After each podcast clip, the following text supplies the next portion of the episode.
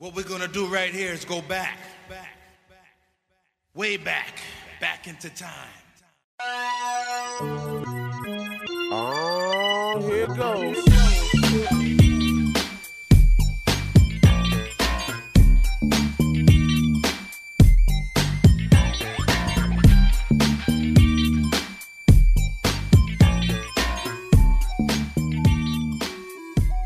Fala macacada, pessoal da Brigada Nerd aqui, o círculo de páginas nerd mais confiável que vocês já viram em toda a face terra e de qualquer outro multiverso que vocês possam imaginar. Pendragon falando, Gods of Comics Ragnarok, junto com os meus, os meus dois escudeiros, Mestre Desocupado e Ortros. Olá a todos. E aí, pessoal, como vão? Junto com a gente aqui tá o Bishop, da, da Xenomorpho e Abu. Tudo bem, pessoal? Como é que vocês estão? A gente tá com o Zero, da Todo Um Dia um jogo melhor do que The Last of Us 2. Eu acho que isso aí já é meio redundante, porque qualquer jogo consegue ser melhor que The Last of Us 2, mas ele tá aí com a gente, né? O Zero. E aí, gente? A gente também tá com o. A gente tá com o JG, da Infinity Geek, parceiro aí nosso. Fala galera, beleza? Aqui é o JG da Infinity Geek. E por último, a gente tá aqui com o Rorschach, né? O primeiro e único Rorschach, da máscara preta e branca, multifacetada, da Patriarcado. Cara que tá aí seguindo a gente desde o começo também, que tá adorando a coisa toda, e a gente tá chamando ele pro nosso podcast geral hoje. Tipo um crossover, né? De multiverso e o cara era 4. Saudações a todos que estão ouvindo, aqui é o Rorschach, é um prazer estar aqui. Depois que vocês for plantaram lá no meu, é uma honra estar aqui com vocês também. E... É tua vez, né? E é isso, né? Daqui a pouco também a gente. Eu chamo vocês de novo, porque foi muito top aquele lá. Beleza. Antes de mais nada, pro podcast do Valhalla Cast, né? Eu queria pedir desculpas da gente ter ficado tanto tempo assim desaparecido. Porque eu vou resumir a coisa, eu sou um macaco idiota, eu sou um autista. Eu ficava dando soco na porra do meu laptop e por causa disso eu estraguei o meu HD. Eu fiquei um mês sem conseguir a porra do HD. Depois um outro parceiro nosso que joga RPG com a gente enviou um HD que não foi compatível. E aí vocês podem imaginar a tortura que foi ficar sem poder trabalhar no livro, no RPG, na página. Enfim, mas nesse, nesses últimos tempos a gente acabou perdendo muito assunto, mas acabou achando muito assunto. O primeiro tema que a gente vai comentar aqui foi a minha garota que passou. A gente tá aqui com os novos esquemas de premiação do Oscar, que foram feitos no dia 8 de setembro de 2020, às 21 horas, num dia, numa terça-feira, né? Tuesday. E eu definitivamente não gostei do que eu vi. A Pidge, como eu chamo ela, que é o apelido dela, porque ela parece com aquela personagem do Voltron, ela encontrou esse negócio aqui flutuando pelos rios de esgoto da porra da, da, da Interwebs, né? E eu não. Eu definitivamente não gostei, eu não, não aprovo de maneira nenhuma, mas por que, que eu tô dizendo isso? Aqui a coisa toda tá em inglês, porque eu tenho uma dinâmica mais fácil de poder ler em inglês do que ficar traduzindo. É mais difícil, vocês devem entender como é que é. No dia 8. Hoje, a Academia de Artes e Ciências Cinematográficas anunciou novos padrões de representação e inclusão para elegibilidade ao Oscar na categoria Melhor Filme, como melhor na categoria Melhor Filme, como parte de sua iniciativa Academy Aperture 2025. Os padrões são projetados para encorajar a representatividade equitativa dentro e fora da tela, a fim de melhor refletir a diversidade do público que vai ao cinema. Primeira coisa, isso aqui tá completamente errado, porque, em primeiro lugar, as pessoas que vão ao cinema estão indo para ver o filme para se divertir. Elas não estão indo para ver diversidades, elas não estão indo para ver personagem de determinada etnia trocar a etnia dele, porque a porra do estúdio tá querendo fazer uma, uma agenda identitária ali. Os governadores da academia, Devon Franklin e Jim Dianopoulos, eu tenho certeza que esse cara é israelita por causa desse sobrenome aí, lideram uma força-tarefa. Os caras estão com um ego lá em cima, né? Lá em cima. Para desenvolver os padrões criados a partir de um modelo inspirado nos padrões de diversidade do British Film Institute. A princípio, eu diria que a Inglaterra teve tudo de bom no início revoltoso que eles tiveram, porque eles sempre foram inovadores aqui e ali. Mas quanto mais inovações eles fizeram, mais eles decaíram, e hoje em dia a gente tá nesse grau aqui de nojeira. Usados para elegibilidade de financiamento no Reino Unido e algumas categorias de Academia Britânica de Prêmio de Cinema e Televisão. Significa que eles mesmos lá, na porra da Inglaterra, já tinham essa nojeira de progressismo na porra do cinema e do entretenimento. Mas você acha que eles estão pensando no público? Não, eles não estão. Nunca tiveram. Em, entre aspas, a gente tem a abertura deve ser ampliada para refletir nossa população global diversificada. Isso aqui é extremamente redundante e é vago, é insípido, é estúpido, tanto na descrição de filmes quanto no público que se conecta a ele. Eu já falei sobre isso. A academia está empenhada em desempenhar um papel vital em ajudar a tornar isso uma realidade. Disse o presidente da academia David, David Rubin e céu da, céu da academia Down Hudson. Eu tenho certeza que isso aqui é mulher, porque Down é nome de mulher. Acreditamos que esses padrões de exclusão, de inclusão serão um catalisador para uma mudança essencial e duradoura em nosso setor. Eu conto pra ela ou vocês contam, galera? Deixa ela descobrir por si só. Padrão. Eu Padrão. Um achei assim que. Eu achei assim que eles estavam lá pra decidir filmes, se os filmes são bons ou não, né? E não pra agradar minorias, mas beleza. né? Justamente. Justamente. Porque agora pra eles. Prioridades, né? É. Cada um com suas prioridades, né? É, eles querem decidir se o filme é bom com a quantidade de, de, de diversidades que eles vão ter, tá ligado? É só isso. Então, por Agora, exemplo, se lançar, um, se lançar um filme a nível o é, Alfred Hitchcock ou Steven Spielberg com uma direção do cacete e em paralelo a isso, lançar um filme todo bolorado, mal com, com um roteiro pobre, só que tem duas mulheres beijando ou alguém fazendo Uma delas tem que ser militância negra. racial, esse filme, esse filme, com certeza, esse filme vai, vai levar o prêmio, galera. Então, parem De de, se esforçar pra fazer filmes bons, porque se não tiver uma minoria no seu filme, é a mesma coisa que nada. Você vai estar perdendo seu tempo e seu dinheiro. É isso. Justamente. Agora vamos continuar aqui com a leitura. Bem desagradável uma leitura, mas ainda assim uma leitura. Para o prêmio 94 do Oscar em 2022 e o 95 em 2023, o envio de um formulário confidencial dos padrões de inclusão da academia será necessário para a consideração de melhor filme. No entanto, atingir os limites da inclusão não será exigido para elegibilidade na categoria de melhor filme até o, 90, até o número 96. E você não precisa pensar muito para saber o que, que vem a seguir. Padrão A. Representação na tela, temas e narrativas para atingir o padrão A. O filme deve ter um dos seguintes critérios. A. Principais coadjuvantes. Pelo menos um dos atores principais ou atores coadjuvantes significativos é um grupo racial ou étnico subrepresentado. Eu já vou dizer que isso aqui é palhaçada, porque nos últimos tempos a gente está tendo uma onda de blackwashing no cinema. Eu não vou dizer de outra forma. Porque tem gente que fala, ah, você tá trocando ator de outra etnia por branco. Não é isso que acontece. O que acontece são atores brancos sendo substituídos por negros. E quem nega uma coisa dessa é porque tá, é porque tá, tá consumindo demais a porra da Disney. A gente Eu tem só aqui. quero montar aqui uma observação que a maioria dos Manda. personagens que são ruivos e são adaptados para o cinema, tipo das HQs, por exemplo, eles totalmente são substituídos por algum ator negro. E E olha quem que negar isso aí vai apanhar. e ruivos são Gordon. E os É. ruivos são as pessoas mais minorias do planeta Terra. São uma minoria porque ruiva é muito em bonita. quantidade. Só que aí Começa- eles vão lá é, e substituem a pessoa por negra. Por exemplo, aconteceu isso no The Witcher, certo? Na série É. do The Witcher, a adaptação que teve dos Uma- livros pra Uma série. história europeia, de repente tinha diversidade cultural e étnica na porra de uma cidade europeia medieval. GG. Patético. É igual eu ver galera militando em cima de Game of Thrones, pedindo mais gente negra. Pelo amor de Deus, cara, o bagulho é na Game Europa é da uma Idade bosta. Média, no meio dos vikings, cara. Não, Game of Thrones é ruim, não tô, eu tô falando que eu gosto Obrigado. não, mas tipo assim, a pessoa Padrão. querer... A, a pessoa, a pessoa querer um monte de negro dividindo espaço com um monte de branco na Europa da Idade Média, pô, você tá me tirando. Ah, velho, eu, eu não vou nem comentar nada. Va- Vamos continuar com a lista aqui, porque vocês vão passar raiva. A lista para Prossiga. coadjuvantes seria asiática, hispânico, latino, negro, afro-americano, indígena, nativo americano, nativo do Alasca, que eles são tribos, é, tribos de indígenas e tudo mais. Oriente Médio, Norte da África, havaiano, nativo de outro ilhéu do Pacífico, outra raça ou etnia subrepresentada. Eu poderia citar uma miríade de situações onde essa lista aqui tá errada.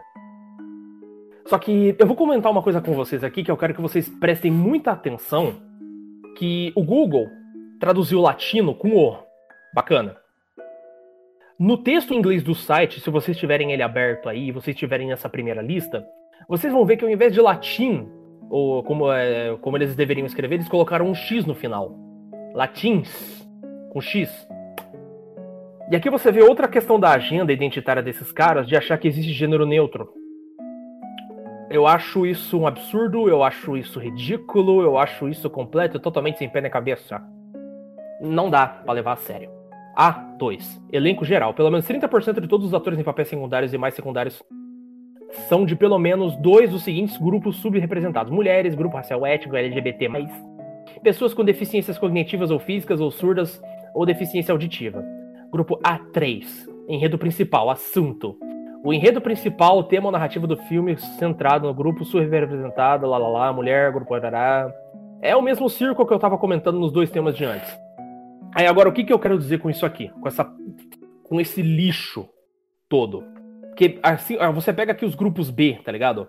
E eles necessitam de ter espe- especificamente dois desses grupinhos nojentos de inclusão. E eu tava comentando com a PID a respeito disso que, cara, você, diretor, você, estúdio, você quer produzir um filme? Bacana. Você quer escolher os atores? Legal. Mas se você não escolher aquilo que esses filhos das putas da premiação quiserem que você escolha, você não vai chegar nem perto de ser indicado para o prêmio do Oscar. O Oscar é um dos maiores prêmios da, da, da sétima arte. Ele é, é, é, é decididamente importante. Só que no fim das contas, cara, ignora. Eles ignoram essas questões aí e querem saber só de uma, de uma inclusão forçada. Significa que, em outros termos, se você não tiver aquilo que eles querem que você tenha, então você não tá merecendo o prêmio, entendeu? Enfim, o que eles estão querendo fazer é o seguinte: é a típica é, doutrinação, mentalidade marxista-socialista, né? Destruir a meritocracia, acabar, tirar total a presença de que se você se esforçar, você ganha alguma coisa. Tá certo? Que isso é um bom trabalho, um trabalho bem feito é digno de, uma, é de premiação, de ser falado eternamente, tá entendendo? Estão querendo acabar com isso. Eles sabe? estão basicamente querendo fazer é, atores grandes de verdade se tornarem nada. Porque, tipo, se for branco, lourinho, do olho azul, já não vale mais nada do seu trabalho. Pode ser o ator mais incrível. O novo, a reencarnação do ator mais incrível que a história já viu. Mas se tu não for negro ou gay, não- vai importar. Tu não vai ganhar nada na sua vida. Parabéns, Hollywood. Conseguiu deixar o Chuck Norris desempregado. Eu acho que o Chuck Norris vai desempregar Hollywood, cara, porque vocês sabem como é que o cara é, né? É, Posso eu tenho um- fé nisso, cara. Eu tenho Eu fé posso nisso, fazer um sinceramente. comentário dele. Mel Gibson, que é um, um dos atores que eu acho que unanimemente todos aqui gostam dele, né? Mas que Hollywood unanimemente odeia. Por quê? Porque o camarada é conservador, ele fala que se dizer e pronto, acabou-se. Aquela história, né, que já tem o quê? Mais de 10 anos, né? Essa, essa, picuinha aí com a ex-esposa dele, de que ele supostamente é, agrediu fisicamente a esposa, né? O que a gente tem é, tipo, não é nem gravações, a gente tem um áudio do que pode estar acontecendo qualquer coisa lá dentro. Alguém pode simplesmente ter pego um vaso estourado no chão e ter fingido que foi alguma agressão física. Mas por quê? Porque o camarada é republicano, o camarada é cristão, camarada é conservador. E o camarada, há anos antes mesmo desse, desse caso, da- com a esposa dele, com a ex-esposa dele, ele já vinha denunciando todo esse ciclo de pedofilia, todas essas picaretagens que ac- acontecem não é só em Hollywood, não, na Califórnia inteira. Ele já vinha denunciando, já tinha- tem reportagens antigas dele falando sobre isso. Você pode procurar aí no Google. Se é que o Google Tanto também que em não, uma tá- premiação, não já botou uma já- premiação, Não, perdão. o, o Bishop, desculpa, incomodar, desculpa atrapalhar, Hum. mas tanto que em uma premiação, até o porra do Tom Hanks acabou tomando no cu por causa disso, ele acabou ficando meio tipo, puta, ele tá falando de novo disso aí. Porque com certeza ele tem uma culpa no cartório ali. Ah, E claro eu não vou mais com a cara, é, eu não vou mais com a cara do Tom Hanks depois disso, porque depois de eu saber dessas coisas, cara, chega a ser absurdo, entendeu? A Academia de, de, de Arte, de Cinema e o caralho americana querendo cobrar posicionamento de diversidade forçando abaixo isso de cima do público, vai acontecer a mesma coisa que tá acontecendo nos quadrinhos e nos videogames. As porra dos estúdios, os desenvolvedores, os roteiristas estão colocando coisa que o público que já é fã não gosta, não tá aprovando, eles estão perdendo dinheiro e eles estão culpando isso numa narrativa política que lhes convém. Cara, chega a ser horrível de pensar que o cinema vai começar a ficar debilitado por causa disso. Vai ficar, não. Já está. É, só já o começo, né? está, já está, gente. Já está acontecendo, tá certo? Quer, quer a prova mais cabal disso? Vocês querem a prova mais cabal? Mulan. O quê? Aves de Rapina também, porque, é, Mulan já foi um exemplo disso, porque O negócio é o seguinte, eu tô até vendo, cara, que esse ano lançou pouco filme, devido à pandemia e coisa e tal. Cara, bem, eu né? tô até vendo Aves de Rapina com. Eu tô até vendo Aves de Rapina com 10 indicações ao Oscar, Mulan com mais 10. Mas vai ser isso aí. Porque se só lançou Mulan, Aves de Rapina e Sonic e mais uns dois filmes esse ano, cara, a disputa vai pegar fogo. Vai Olha. ser um. Vai ser uma coisa. Vai ser uma coisa de louco. A minha teoria do motivo do, do Oscar ter mudado esse esquema de premiação foi justamente isso aí. Filmes como é, Exterminador do Futuro, Futuro Sombrio, aquela porra das Panteras, Aves de Rapina e outros filmes desses cunhos nojentos aí fracassaram lindamente, enquanto filmes que o público quis esse tempo todo assistir estavam fazendo sucesso. Godzilla, o Rei dos Monstros, Sonic, e filmes descomprometidos com a agenda política que só queriam divertir o público e queriam passar uma mensagenzinha aqui e ali, tá ligado? Queriam fazer com que a galera gostasse. E não ficar sinalizando virtude pros outros e o caralho a quatro. Não, cara. Eu fui assistir Sonic e juro pra vocês, cara, que eu adorei o filme. Eu achei muito bom, entendeu? Ele fez várias piadas à cultura da internet em cima do Sonic, que apareceu o Sonic no filme. Não vou mentir. Eu já comentei aqui com vocês num outro podcast, né? Cara, Aves de Rapina foi completamente destruída na, na bilheteria por causa do Sonic. Mesma Perfeito. coisa tá acontecendo agora com os jogos, com o lance da, da- da- do The Last of Us 2, que fracassou lindamente pra um jogo onde você controla um feijãozinho colorido com pernas e braços, e o objetivo é você passar por um monte de gincana de corrida pra chegar na linha de chegada, que é o Fall Guys. Eles vão começar também a forçar jogos a fazer isso no futuro e vão começar a fracassar. Da mesma forma que a gente tem Comics Gate, da mesma forma que a gente tem o Gamergate, a gente vai ter, por exemplo, o Movie Gate, que vai ser para proteger o cinema, e a gente vai acabar dependendo de cinema independente com produtores que querem fazer o que o público quer, alguma coisa divertida para passar o tempo e para esquecer o mundo real pelo menos um pouco, Pra você não ficar pensando na porra do inferno que é você ligar o jornal e ver todo dia um monte de merda, entendeu? Eu só queria concluir ah, aquela história lá do Mel Gibson, que Mel Gibson já está há pelo menos uns 15 anos, junto também com o Sr. Clint Eastwood e outros atores assim que são é, o nicho dentro de um nicho em Hollywood, e eles querem fazer é, o próprio a própria panelinha deles, abrir um estúdio é, apenas para atores conservadores ou que não querem ficar em- é, enfiando política. Querem, assim, seu amor pro cinema é, é maior do que colo- que colocar qualquer outra pauta política no meio da história, tá entendendo? É, é feito. O que tá agora, o problema é o seguinte: o que tá acontecendo é o seguinte. Ele não está conseguindo passar a aprovação desse estúdio. Já, é como eu tô dizendo, já tá há mais de 10 anos essa brincadeira. E não tá conseguindo passar a aprovação, porque tem que- tem toda uma papelada, tem toda uma burocracia cretina. É, o que me faz muito me lembrar é, do, do que está acontecendo com o nosso presidente Jair Bolsonaro. Dessa drama dele querer é, criar o, o, partido dele novo, sendo que o, o STJ fica botando um monte de empecilho, um monte de picaretagem para poder a coisa não caminhar, tá entendendo?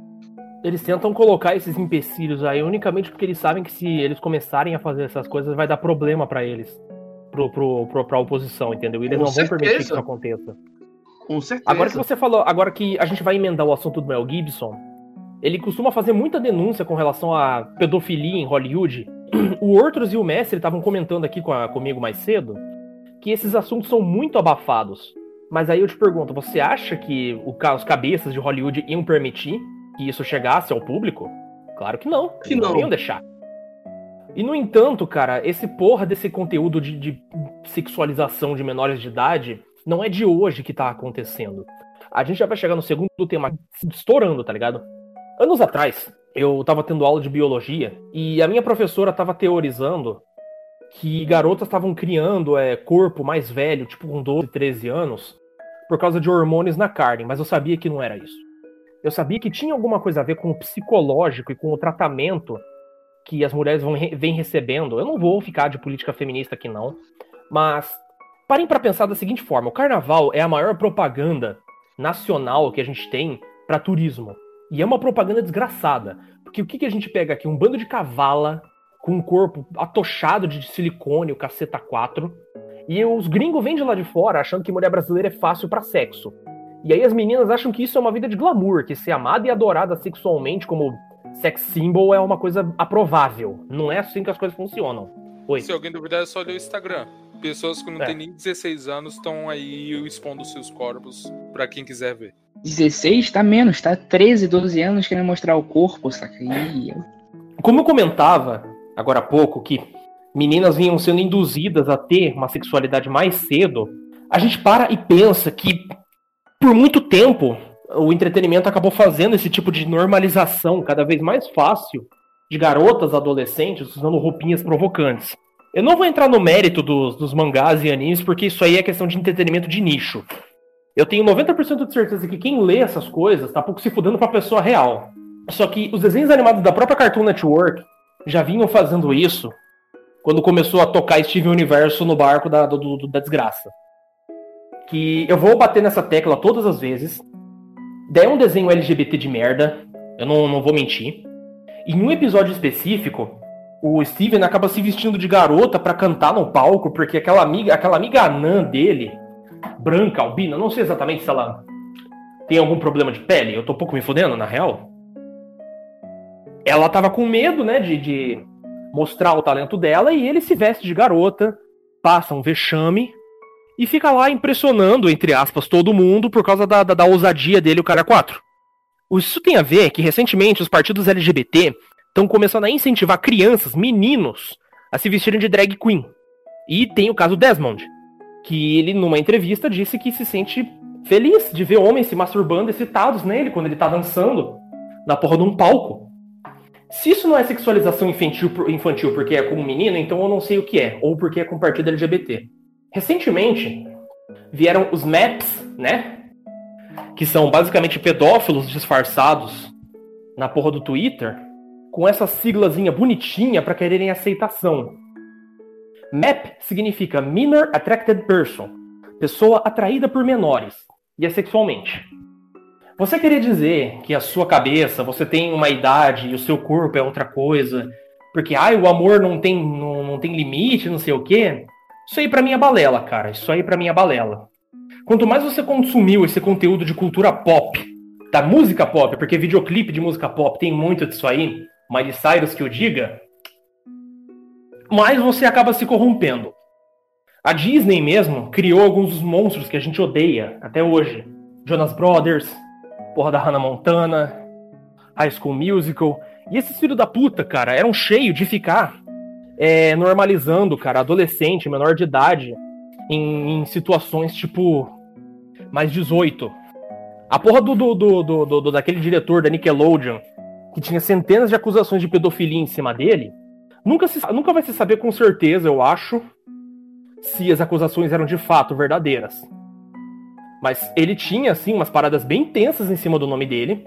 Algumas meninas diziam que as entrevistas que ele fazia com elas eram muito estranhas. A gente tem agora o caso mais recente de sexualização infantil, que é na Netflix. Mas não é de hoje a Netflix está fazendo isso aí. Antes de falar desse filme, eu vou comentar com vocês aqui de um processo que a Netflix recebeu há um tempo atrás, de um filme argentino que tratava da. A primeira cena do filme já estava completamente errada. Já estava totalmente estranha. Quando duas meninas brincando de cavalgar em almofada, a mais velha começava a simular uma cena de sexo, simulando a situação do orgasmo cavalgando a porra da almofada. Aí eu pergunto pra vocês, onde é que a Netflix vai enfiar a cara depois dessa? Eu digo, eles enfiam a cara num filme francês que recebeu um prêmio de um filho de uma puta de um diretor francês que já tem acusações de abuso infantil em cima do nome dele. É mole? Nós temos o filme Cuties, que em inglês, na tradução, significa gracinha. Bonitinhas, tá ligado? Aqui no, no- nos BR da vida, eu não sei que filme, que nome que recebeu. Mas lá fora, também na França, recebeu o nome de Mignons, que significa pequeninas. A história do filme trata da protagonista, uma menina negra, né, que vivia numa família tradicional, tranquila, sem problema nenhum, fazendo amizade com umas meninas meio erradas. E as meninas começam a induzir ela a fazer twerk. Pra quem não sabe, twerk é basicamente um movimento de, entre aspas, dança, fecha aspas, que você mexe a porra da tua bunda batendo as nádegas. Twerk. São meninas de 11 anos usando roupas de prostitutas, porque as roupas são absolutamente curtas, tá ligado? Roupa de paniquete, dançando, abrindo a perna, chacoalhando a bunda como se fosse um baile funk carioca. E isso aí tem gente que tá adorando, tem gente que fala, ah, mas você tá criticando, então é porque você é contra a sexualiza- sexualização infantil. Sim, eu sou contra.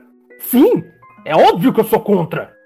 Porque não tem como, não, não, não tem como justificar você usar crianças num filme desses e dizer, ah, mas é uma crítica e tudo mais. Sendo que já teve gente que, ah, mas a protagonista não acaba sofrendo consequências pelos atos, então não é uma crítica, ora bolas. Porque se fosse de fato falar uma que existem maneiras muito melhores de se criticar isso. Sim, existem. Existem centenas de maneiras onde você poderia simplesmente criticar a porra da sexualização infantil forçada. Mas não. A porra da diretora, uma israelitazinha mequetrefe. E quantas, quantas meninas ela acabou é, entrevistando pra fazer a porra do, do- desse filme nojento? Alguém pode me pegar o número aí, por favor? Não, e pra piorar, não é nem isso, cara. Não é nem a quantidade de criança. Os pais dessas crianças levaram essas meninas pro filme pra fazer a audição de cinema tá ligado? Os pais permitiram isso.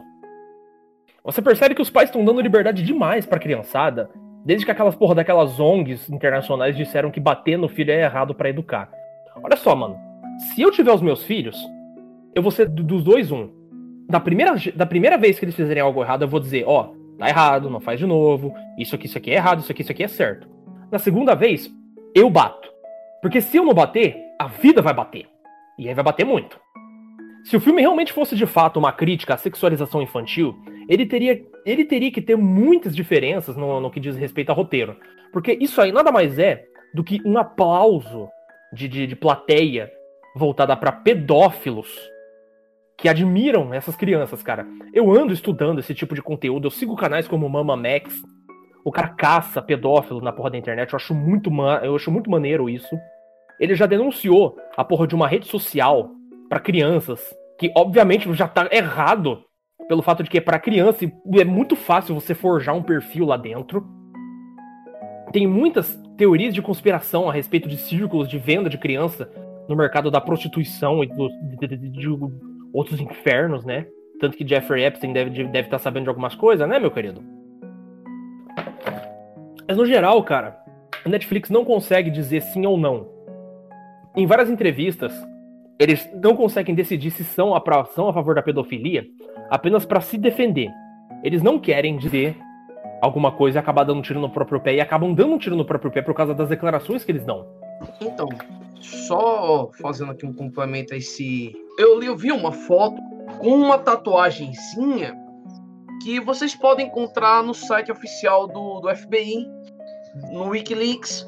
É, basta também vocês jogarem no, no, no Google, gente. Bota aqui Pedophile Symbols. É, símbolos de pedófilo. sabia. Tá Eu certo? sabia. É, eu sabia que você, é, você sabia disso, mas a gente precisa informar. A gente não pode ficar calado. As pessoas precisam Justamente. é, é, é, ter esse tipo de informação na superfície. As pessoas precisam estar a par de tudo, da mesma forma que você tem que saber que um, um sinal de trânsito está dizendo proibido virar à direita ou à esquerda, você tem que saber desse tipo de coisa. Que é pro seu próprio bem. Primeira coisa aqui.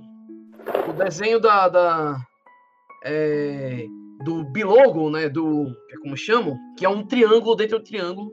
Tá certo? Ele vai formando um triângulozinho em cima dentro um do outro. Que significa boy lover. Amante de meninos. Tem um que é quase. é, lembra muito a logomarca do Dreamcast, sendo que é invertida. Que é o LBL. É como se fosse uma espiral. Significa Little Boy Lover. Você olhando para esse símbolo, ele parece muito com uma digital de um polegar. E o outro, tá certo? também tem para. que é o desenho de uma, uma, um- uma borboleta, semelhante a uma, ou semelhante a uma borboleta, uma borboleta que significa é, ser logo apenas. Que é o Child Lover. Ou seja, é tanto para meninos e meninas. Eu só não entendo qual que é o simbolismo do triângulo aí, mas eu já vi isso aí em várias outras pesquisas que eu fiz a respeito do assunto, cara. É Olha, dizem que encontraram isso. Já, perturbador. é, dizem que encontraram isso já desde a época dos sumérios e dos astecas. É, e por último tem o G-Logo, que é um coração dentro de um coração, é, que significa Girl Lover, amante de menininhas. Como mais uma vez você pode encontrar esse tipo de informação é, no Pizzagate, no site oficial do Pizzagate, no site oficial do FBI, no Wikileaks, ou até jogando. Pizzagate, tá falando sério? É, tem um site oficial já. É, você sabe, o pessoal que é, é, é, acumula todas as informações relacionadas ao Pizzagate. como é que eu posso. Me dizendo. o- E é claro, se você pegar e jogar isso aqui no, no Google, qualquer ferramenta de pesquisa que você use, não sei, Gab, ou Gab não, perdão, como é que é o nome daquele outro? É, que tem um desenho é, de, um, de um sapo também. Forchan? Não, não, o Forchan é baseado naquela menina lá, que é daquele anime lá, é, Yotsuba, né? É, enfim, mas eu tô querendo dizer o outro, que é o- um, um browser também que o logomarca é um sapo. Eu me esqueci agora, que desgraça. Enfim, enfim, qualquer ferramenta, qualquer search engine que você tem aí, você vai encontrar com facilidade esse tipo de informação. Você bota aí símbolos de pedófilos ou pedophile symbols. É isso. Muita gente na elite de, de Hollywood usa esses símbolos. Quero aproveitar e também indicar um canal que, como a nossa, a nossa esquerdinha mainstream gosta de dizer, né? Certos menininhos, é, é, menininhos, né? Quer dizer, é um homem adulto de 30 e poucos anos, milionário, né? Tem um comportamento é, de um menino de 16 anos de idade, é, que pinta o cabelo diferentinho, né? Como gente já tá de saco cheio. Eu não quero citar o nome dessa criatura execrável, mas vocês já sabem onde eu quero chegar, né? De quem eu estou referenciando. Escreve o nome aí, favor. Pra quem não entendeu, ainda ele faz imitação de foca, viu, pessoal? Pois é, é. Ah, tá. Esse. Esse, aquele, o não nomeável. E não é o Voldemort. Como eu tô querendo dizer aqui, é como esse tipo de pessoa gosta de dizer que isso daí é, é uma, uma informação obscurantista. Como é que pode ser algo obscurantismo? Se já é algo provado. E essa, essa corja, esses nojentos, tá certo? É, não, eu tenho que falar de forma fervorosa aqui. Tem que se falar de forma fervorosa porque é revoltante, tá certo? Essas, cria, é, essas criaturas rastejantes, bestiais, tá certo? Dos oriundos dos poços mais sombrios do inferno, não querem mais esconde- esconder esse tipo de coisa. Eles fazem questão de usar brinquinho, anéisinhos, tatuar e etc e tal para dizer eu sou isso daqui. Tá certo? Você vai sentir raivinha disso? Problema seu. Tá certo? Problema seu, cara. Eu vou, eu, eu vou estuprar menininhos e menininhas, você gostando ou não. É, é, Eu acabo aqui minha, minhas, é, meus argumentos. Não preciso ir nem além com isso. Vocês já entenderam onde eu quero. Só pra complementar, tem um que você esqueceu de falar, não sei, não atenção, que é o Shield Love Online Media Activism. É, posso ter falado errado. Que é um logotipo composto pelo Boy Lover e o Shit Lover, que é usado para promover a sua causa. Bicho, é, é- é bizarro, porque eles querem tornar o que é literalmente impossível de tornar certo, certo. Que fala, ah, normal, é só um tipo de, de sexo qualquer tal. É uma coisa que é o antro da maldade pura.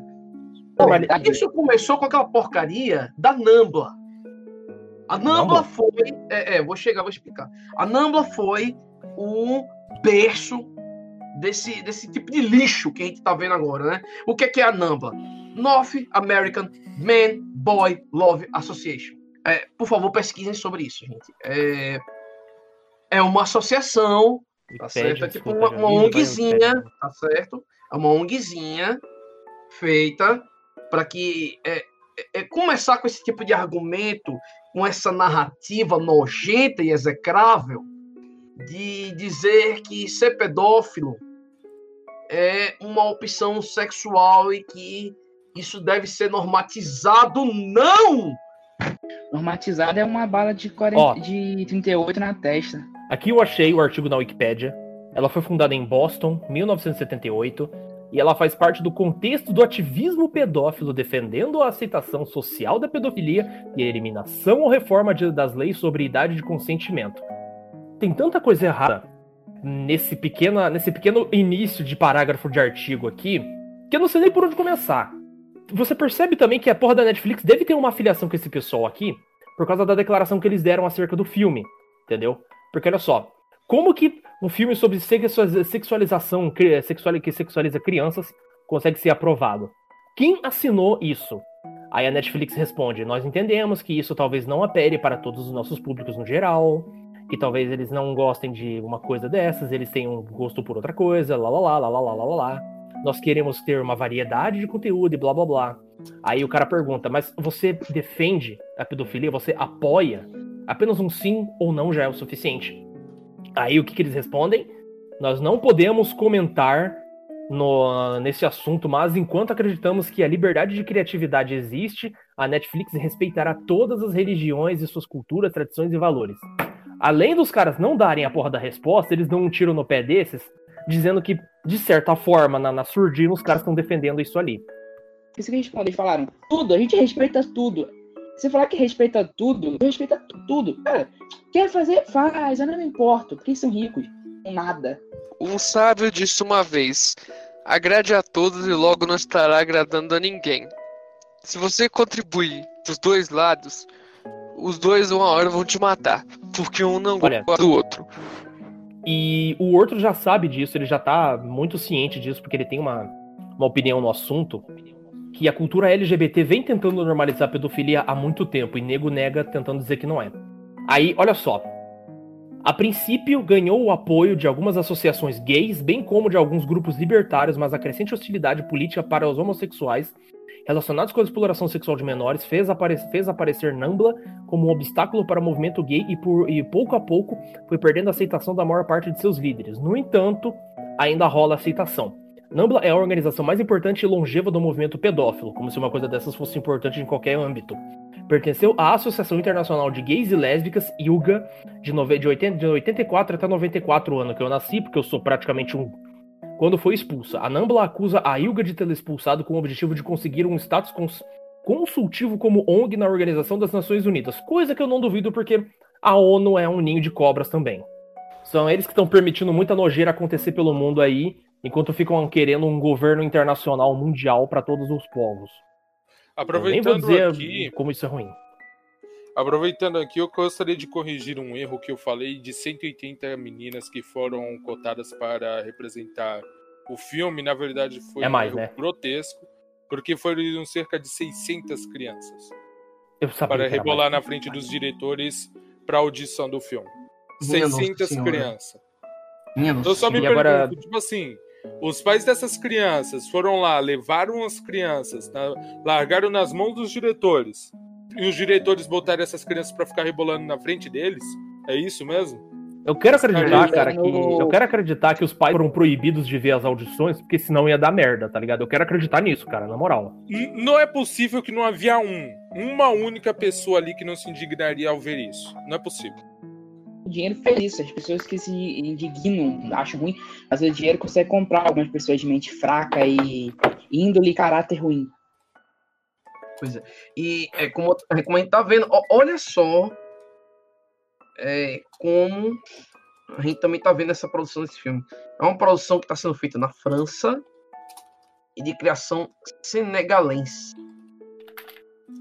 Certo? O que é que isso quer dizer? A gente tá falando de dois países, um é o berço de muita degeneração moderna no Ocidente e o outro que é um dos países que mais comete pedofilias, atos de pedofilia.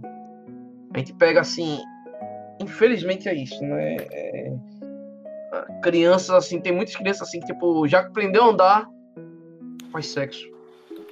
Lá na África já é desse jeito, tá ligado? Já aprendeu a andar, já tá disposto para poder fazer sexo. Já não tem mais nenhum direito de ter um corpo amadurecido e o camarada já tem antes mesmo de, de, de, de- ter o conceito de ter a ciência disso já tá com, com, com AIDS. Cara, só um ponto sobre esse negócio da ONU que o Pendragon falou também. Cara, eles se preocupam em meter o dedo na vida das civilizações é, ocidentais que estão de boa, tá ligado? E ficar alfinetando países governados, a maioria das vezes, por regimes não democráticos de direita, como, por exemplo, fizeram inferno na vida do Pinochet na época do Chile, que inclusive ontem completou, on- completou 47 anos que o Pinochet salvou o Chile da desgraça. No Pinochet, próprios Estados Unidos, que nunca teve regime democrático, mas a ONU sempre encheu o saco dos Estados Unidos. Só que a ONU nunca olhou para as ditaduras socialistas na África que praticavam todo tipo de atrocidade. A ONU nunca olhou para a União Soviética. A ONU nunca foi- deu nenhuma espécie de, de interferência contra a União Soviética, mesmo com toda a picaretagem que era feita lá, com toda a, a bosta que, que aconteceu com o povo sovi- da União Soviética, com o povo russo, né? Querem ficar metendo o dedo em outros lugares que às vezes estão, na maioria das vezes, de boa, e só porque alguém tá dando a criminosos, terroristas, o que eles merecem, a ONU não faz nada, a ONU fica em silêncio, eles se calam. A ONU É porque- nunca se revoltou. A ONU nunca se revoltou contra, contra ditaduras impostas por Estado Islâmico. Nunca teve nada disso. É porque Agora, pra interferir na é vida desse é povo, uma tremenda- eles precisam de uma interferência mais violenta, entendeu? Enquanto que é mais fácil você meter o bedelho na vida de, de, de governos que estão quietos fazendo aquilo que eles podem. É mais conveniente, entendeu? Com Eu diria que ainda é pior, eu ainda diria que é a pior situação. Eles querem nos reduzir, eles estão vendo esses países assim, que através da cultura, tá certo? Como já tem mais estabilidade, estão mais abertos ao diálogo, eles querem fazer com que a gente decaia ao nível desses países execráveis de terceiro mundo. É isso. É, eu não lembro, eu não sei se vocês se lembram. Você sabe aquele desenho do Tatarkovsky, o Laboratório de Dexter? Ah, Eu lembro, o Laboratório de Dexter era bom demais, cara. Muito bom. Tem um episódio que o Dexter ele cria uma, uma máquina do tempo e visita o eu dele no futuro, tá entendendo bem? Quando ele era adulto, quando ele era adolescente, tererê, tarará. Isso Enfim, não é aquele filme? é, é um filme, né? Não um Eu filme, gosto, né? eu gosto desse, eu gosto desse. É, é um filme, eu pensava que era um episódio, isso já faz tanto tempo que eu vi isso. E resultado, né? gente- quando ele chega no futuro, tá tudo destruído. Quer dizer, ele vai pro futuro, mas ele não vê o futuro dele dos seus anos. Quando ele tá com seus 30, 40 anos de idade, né? Aí ele vai ver um futuro totalmente tudo apo- apocalíptico, tá ligado? Todo mundo não consegue nem falar, as pessoas não conseguem nem. É, é, sei lá, tá, todo mundo é sujo, todo mundo é fedido, todo mundo parece um. é, um monte de macaco, um negócio bem Mad Max, tá ligado? E o único que tem o direito a, a- a ler, escrever, a ter conhecimento, sabedoria, a, a, a se comportar, de um, por assim dizer, entre aspas, muitas aspas, normal, era o, o rival dele, o Mandark, né? O, o, o Mandark, né? E ele escravizou todo. Quer dizer, ele nem precisou escravizar. Ele nem precisou escravizar. O que, que ele fez? Ele, assim, ele, ele reina e todo mundo é imbecil. Ele é a única men- mente pensante do planeta inteiro, né? E resultado, é isso que esses caras da esquerda querem fazer. Eles são um monte de mandarks, tá entendendo bem? Eles querem fazer com que a gente viva no lixo, na merda. Com uma, é, é, faça, por exemplo, que nem nesse país do sul da África, que não tem comida para é, pra se alimentar, não tem nada para poder ingerir. O que é que eles fazem? Eles pegam terra, esquentam e fazem bolos e, é, e- e biscoito de terra, gente. Comer terra, gente! Eu que sou um apreciador de culinária, não gostei disso. Pois é, eles querem. é, Vocês procurem aí, sei lá, eu acho que deve ser. O Laboratório Dexter é o filme, né? Deve ser isso? Sim, é um filme, é um filme. Pois é, então. Procurem aí, gente. Assim, é um desenho animado que é lá, lá do, do- de 98, é, 97, nem lembro, mas. é, sei que foi na época em que a Cartoon Network era a Cartoon Network, sabe? Que a gente conhece. E não É, LGBT né? Network. Não LGBT Network, exatamente. É, Mas é isso, é tipo, é uma coisa pra crianças. Sei que vai, tipo, ser over the top, mas é, é aquela coisa, mesmo sendo um desenho lúdico, fictício, pra você tirar umas gargalhadas, você se revolta. Porque no fundo, no fundo, no fundo, a maldade desse pessoal não tem limite. O que eles puderem fazer para poder ferrar com sua vida, se eles puderem arrancar seus, é, todos os seus seis sentidos, sem precisar ser um cavaleiro de ouro para isso, eles vão fazer. Eu gostei dessa Eles vão referência. aí. fazer, cara. Eles vão fazer, eles vão lhe ferrar. O que eles puderem fazer, para que eles puderem tirar de você, eles vão tirar, gente. Acordem. Essa galera não gosta de você só pelo fato de você existir, velho. Pra fechar aqui rapidinho o tema da sexualização infantil, eu quero terminar com o seguinte: o Zero, ele mandou aqui um link da Gazeta do Povo. E aqui tá dizendo que a Califórnia tá avançando leis de flexibilidade de pena criminal para adultos LGBTs que fazem sexo com menores. Aí você vê a foto desse pessoal aqui, cara, são dois malucos, né? Trans, du- duas mulheres, entre aspas, trans.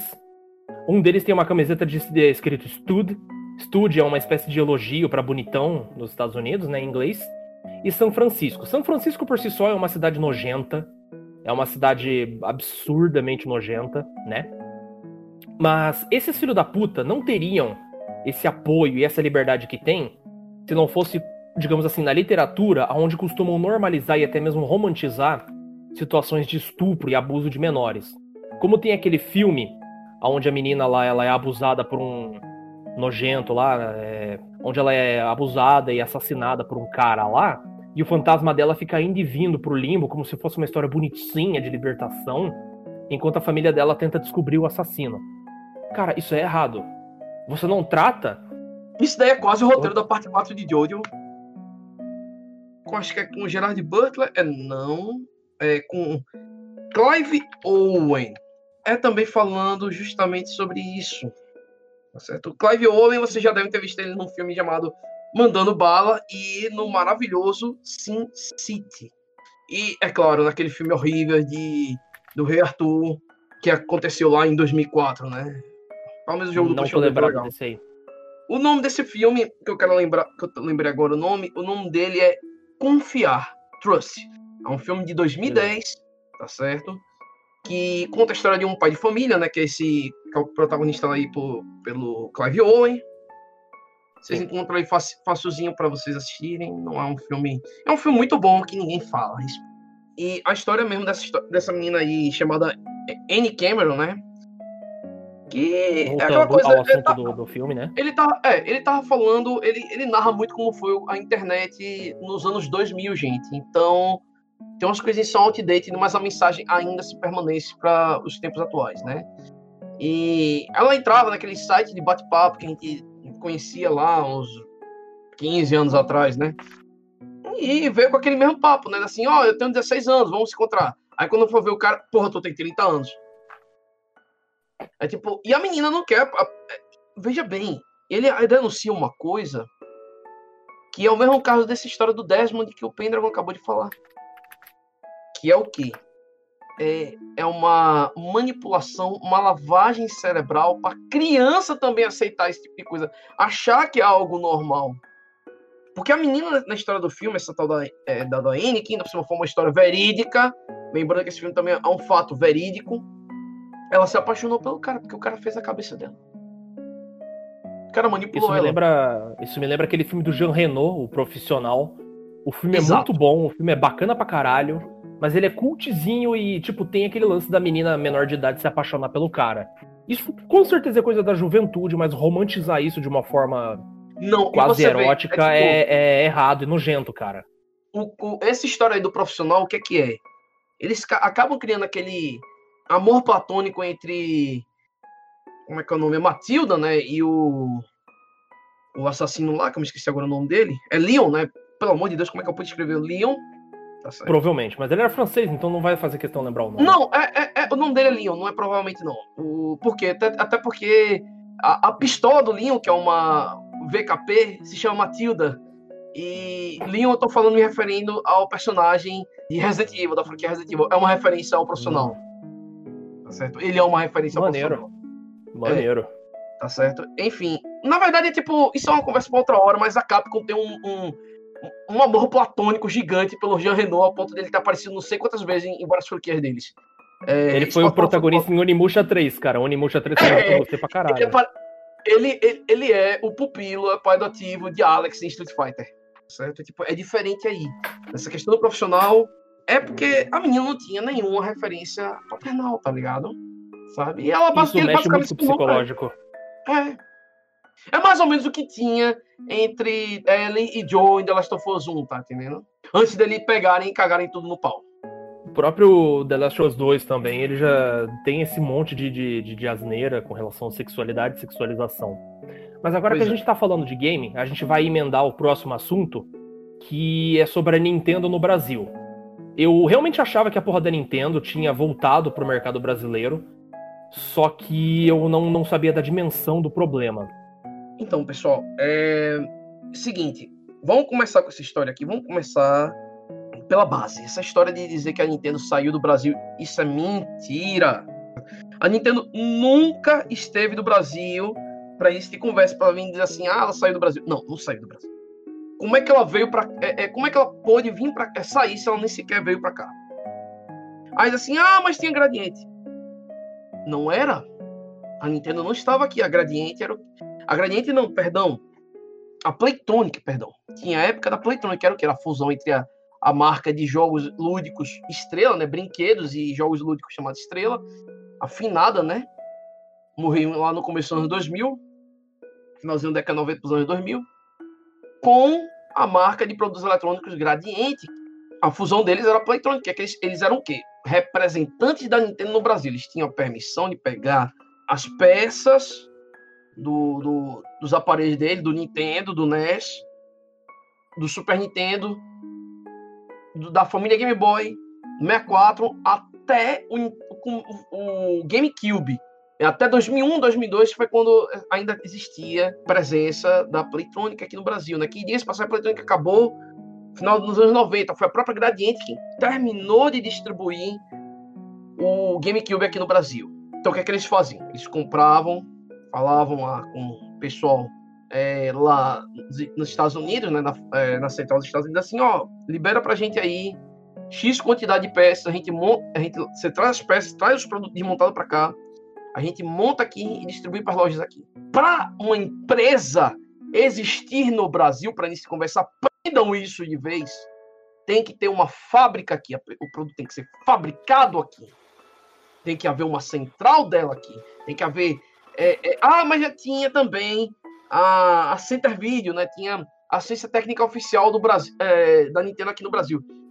Tinham pessoas que é, é, foram mandadas da Nintendo para cá para poder montar e, consequentemente, essas mesmas pessoas que montavam também eram assistência técnica deles.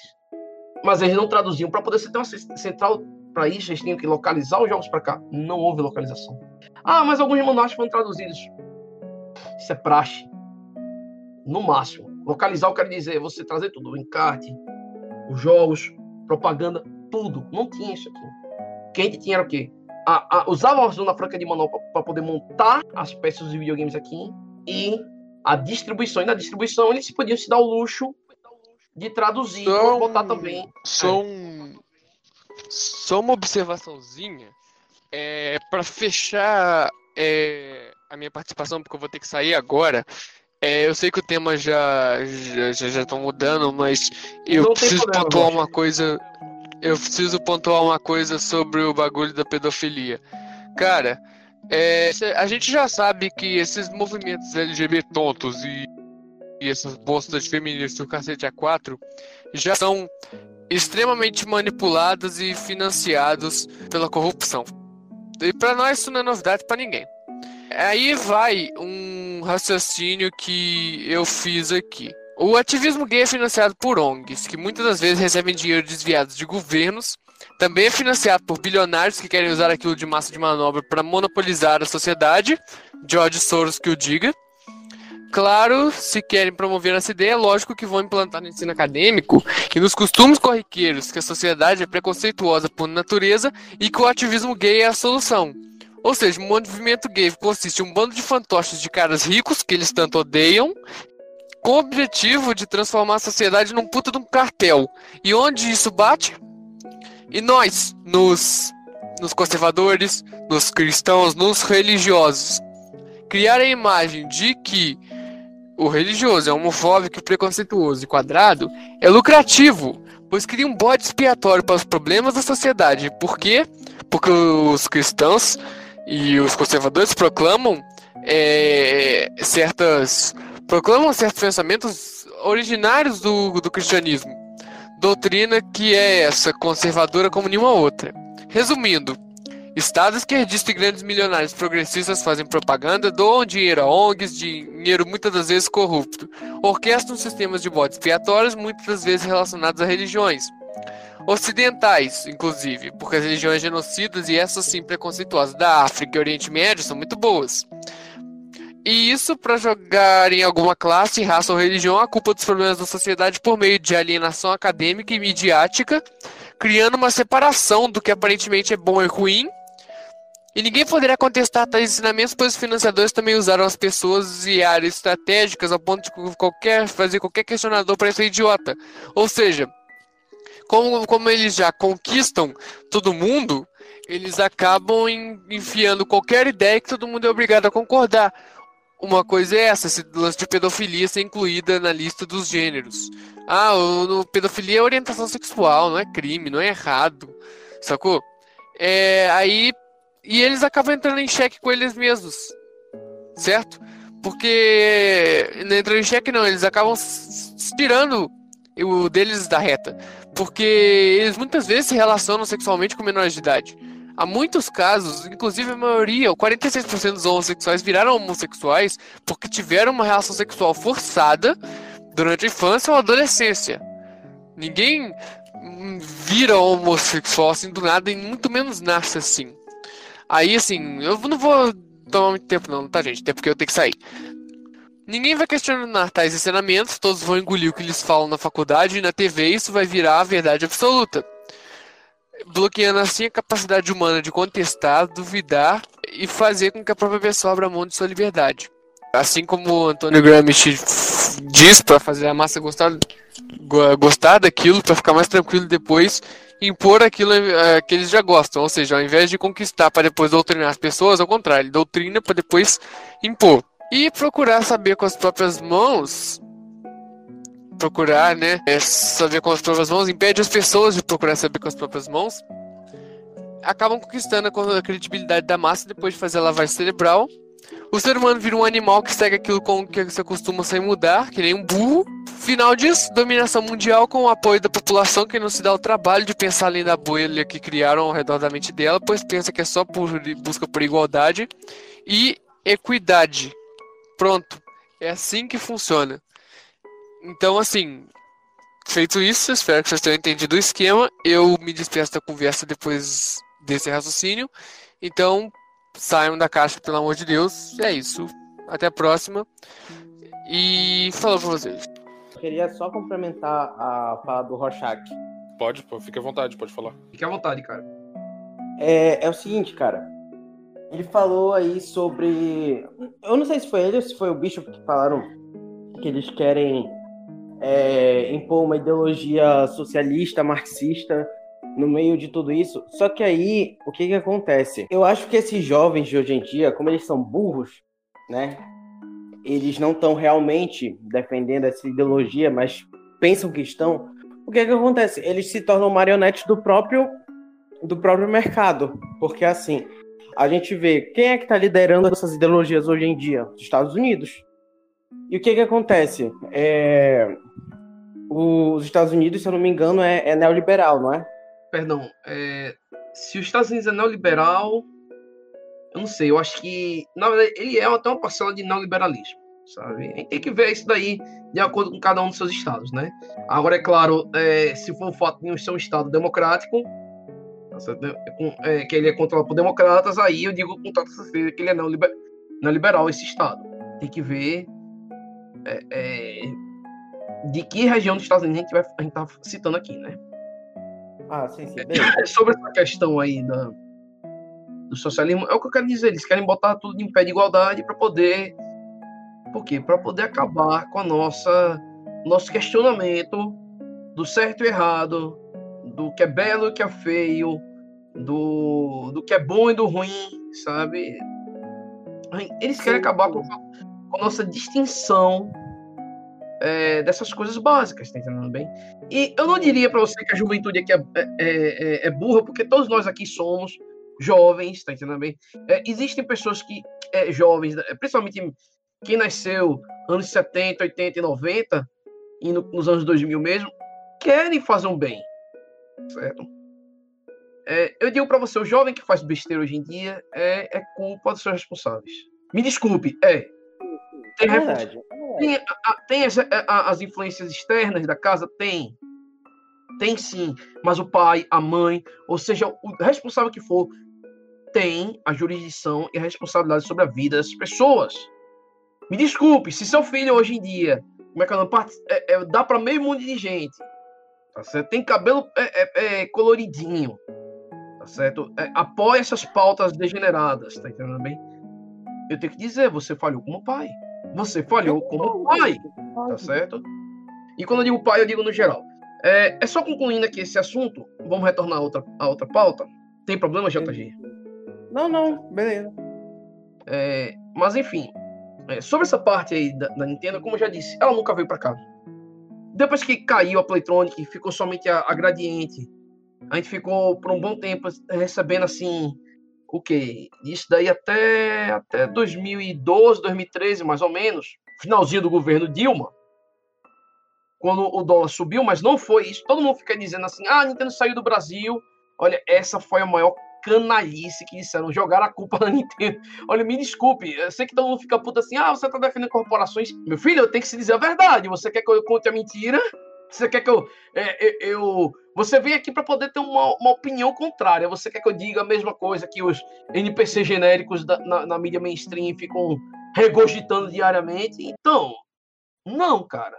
É que não tem vou... muito baba-ovo de, de empresa de jogo e a galera que é fã da Nintendo assume com unhas e dentes que a Nintendo é inocente de tudo aquilo que andam dizendo e tudo mais, quando não é bem assim e eles só estão ficando de fanservice e etc. Eu não vou ah, dizer que tá lugar. errado o cara ser fã, lugar, mas tem que ter limite, né? Tá certo? Ah, mas isso aí tem em todo lugar, cara. E essa galera tem mais que se lascar mesmo, sabe? Mas enfim. O ponto é que, tipo. O que fez a Nintendo sair, entre aspas, muitas aspas, do Brasil, né? Parar com. É, permitindo, que na verdade foi a permissão da distribuição de seus produtos no Brasil de forma oficial, foi que é, a empresa lá tal da Ruegos Brasil, né, que era uma subsidiária da Game Brasil. A Game Brasil, pessoal, ela ficava é, aqui no Paraguai, na Zona Franca de Manaus também, e distribuía todos os jogos de videogame da geração passada, né? PlayStation 3, 360, 3DS, Wii e o Cacete 4. Agora, a Ruegos Brasil, em específico, ela servia apenas para distribuir produtos da Nintendo em todo o território da América Latina. Até porque é por isso que ela tem esse nome de Ruegos Brasil, né? É, enfim. E o que aconteceu? Esses caras estavam fazendo lavagem de dinheiro. Caralho. Pois é. É, eles estavam envolvidos com lavagem de dinheiro. Veja só, eu vou dar um exemplo aqui, que foi quando eu fui atrás dessa informação. É, na época, Monster Hunter 3 tinha sido relançado para o 3DS e para o Wii U com o nome de Monster Hunter 3 Ultimate. A versão do 3DS é, só permitia é, jogatina local, né? Enquanto a versão do Wii U tinha tanto local como online, ou seja, você tem que jogar ambas as versões, né? E as mídias físicas dos jogos da Nintendo, por que parece aqui, custavam de 100, 100 reais, 80 no máximo. Tinha vezes assim de 80 até no máximo 150 reais. Não era caro até para os é, padrões da, é, de hoje em dia. Pelo amor de Deus. Padrões da época, esse dinheiro era tipo. Era o preço que você pagava em qualquer outra plataforma. Sabe? O PlayStation 3 também era assim quando você ia comprar um jogo lacrado. Padrão, que... era um preço padrão, bom. padrão mesmo, tá certo? Tava uma coisa assim, não tinha muito o que reclamar, tá ligado? Mesmo com a alta, ainda sendo caro, ainda estava dentro do, do bolso das pessoas, tá entendendo? Um preço acessível, para dizer o mínimo. Exatamente. Exatamente. Então, você pegar assim um cartucho do Monster Hunter 3 pro 3DS ou o disco do Wii U por 150, pô, massa esse preço. Aí, mas o camarada que quer comprar digital, porque o 3DS já tinha, quer dizer, desde o DSi já tem serviço de comprar jogos digitalmente. Que foi transferido pro 3DS, diga passagem, né? Tudo que você podia comprar no DSi, você também já podia comprar no, no, no 3DS. Aí você tinha o Monster Hunter 3, que deveria estar em dólar convertido direto por real para os 80 reais, ainda estava para o mesmo preço do produto físico. Por que é que isso aqui, digitalmente, um produto digital, está ao mesmo preço do cartucho? Eu não vou nem falar do Wii U, porque o Wii U não, não foi lançado oficialmente no Brasil, infelizmente. Pelo que, que eu sei disso? do Wii U, ele foi, uma, ele foi um fracasso internacional, não é não? Ele foi muito bem no, no Japão. E só, porque ele é um console pensado por japonês. Esperar. É, ele é um console pensado para o público japonês. Vender ele no Ocidente, eu posso até falar depois sobre isso, mas vender ele no Ocidente foi só um bônus extra. Então é um foda-se gigante aquilo ali. A Nintendo não estava interessada em então vender ele pro Ocidente, pelo que você está dizendo. É, é porque na verdade o Wii U só foi um, um, um produto de espera pro produto real. Ele foi tipo, o que a gente pode dizer. Um protótipo. Não diria um protótipo, eu diria para você que ele é o Sega CD da sua geração. Hum... Na verdade, o Wii U, é. ele é um Wii em esteroides, tá certo?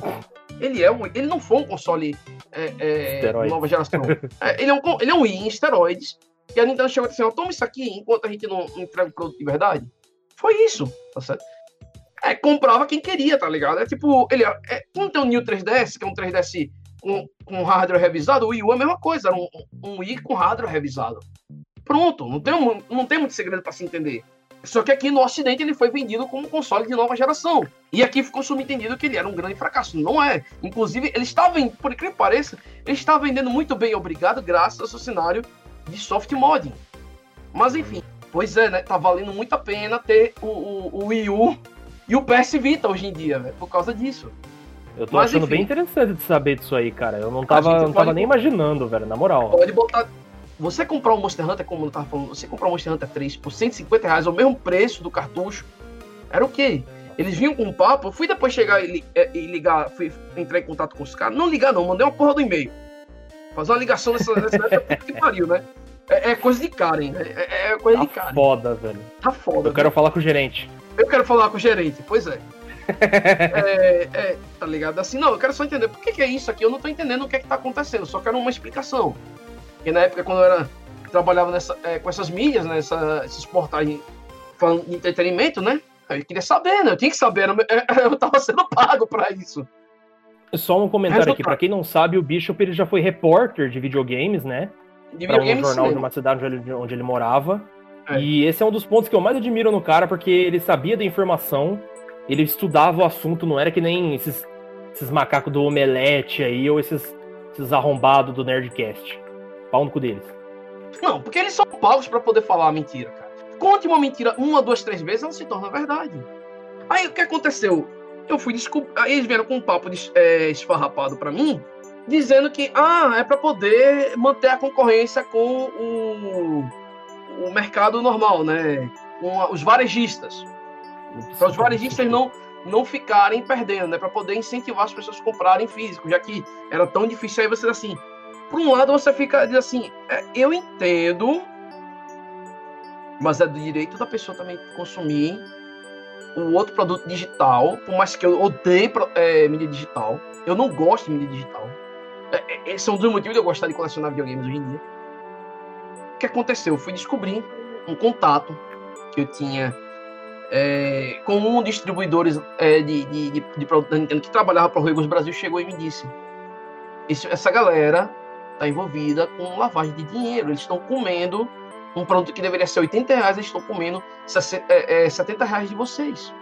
Estão comendo seus 70 reais, gente. E o que a Nintendo viu foi o seguinte: eles quiseram é, é, vender uma narrativa, porque seria um grande escândalo para o país, né? Seria mais outro escândalo no meio de um, de um escândalo lá, de, lá com, com os petistas, né? Que foi bem na época, né? Ainda bem com. com tá já rolando a porra da Lava Jato. Já tinha começado a acontecer Lava Jato. Aí vai descobrir que. tipo. Pois é, né? Aí você vindo a falar que uma empresa que distribui videogames estava envolvida no, es- no, no escândalo de, de lavagem de dinheiro. Nada, eles abafaram foi o caso. Por isso que todo mundo veio dizer que a Nintendo saiu do Brasil.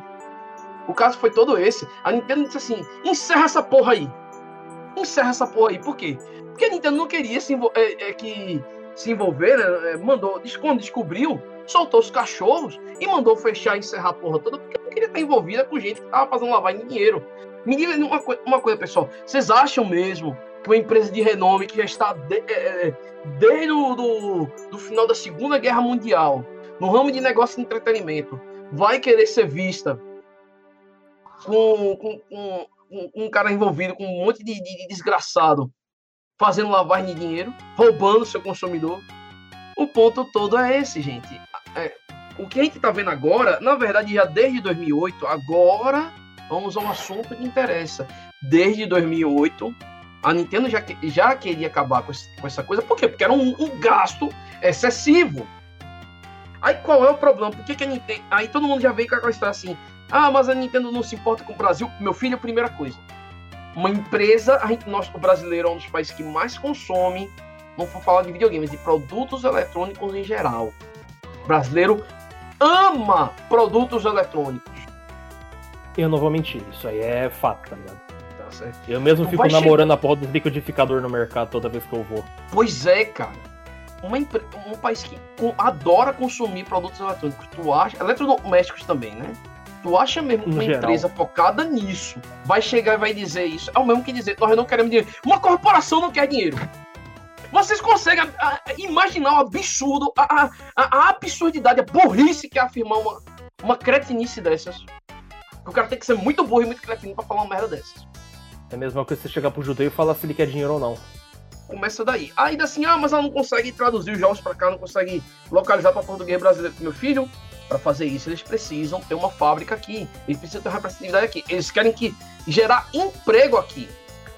É como eles trabalham, lide com isso. E me desculpe, se você não sabe o mínimo do mínimo do inglês nos padrões de hoje em dia, eu não, eu não falo nem pelo boomer. Eu não falo nem pra vocês que já tem 40, 50 anos de idade pra cima.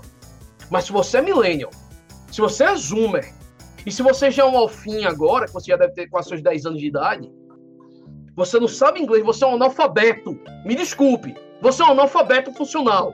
A verdade é essa. Doa em quem doer.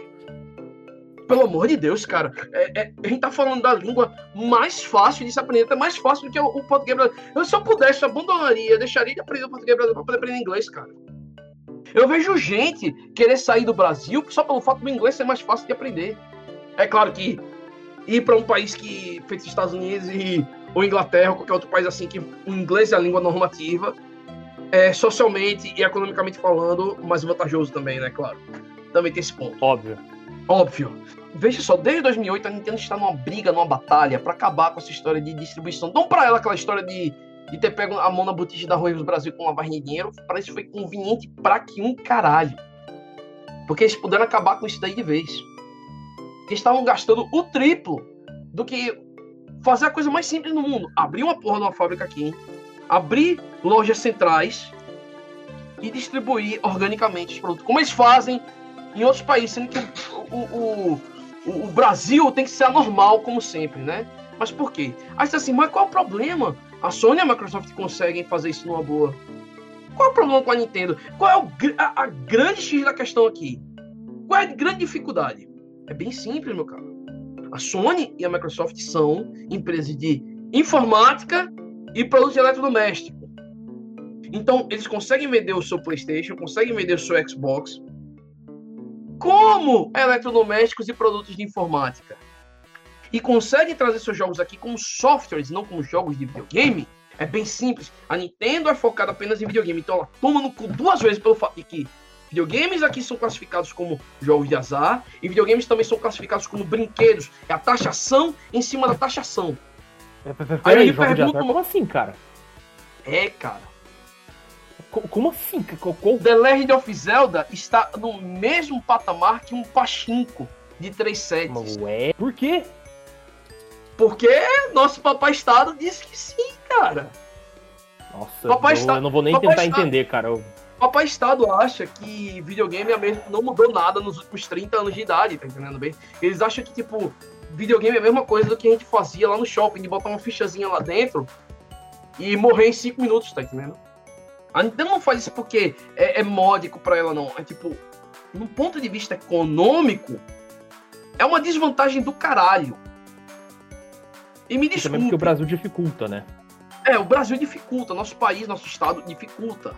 Nosso país é- não é consumer e nem, como é que é o nome? Friendly para empresário, tá entendendo bem? Infelizmente, você tem que lembrar, nosso país é um país socialista. Ele está querendo acabar com esse gelo. Ele derreter esse iceberg, um iceberg, não um cubo de gelo, um iceberg. Ele quer acabar com esse iceberg do socialismo aqui no nosso país. Tá certo? E eu espero que sim.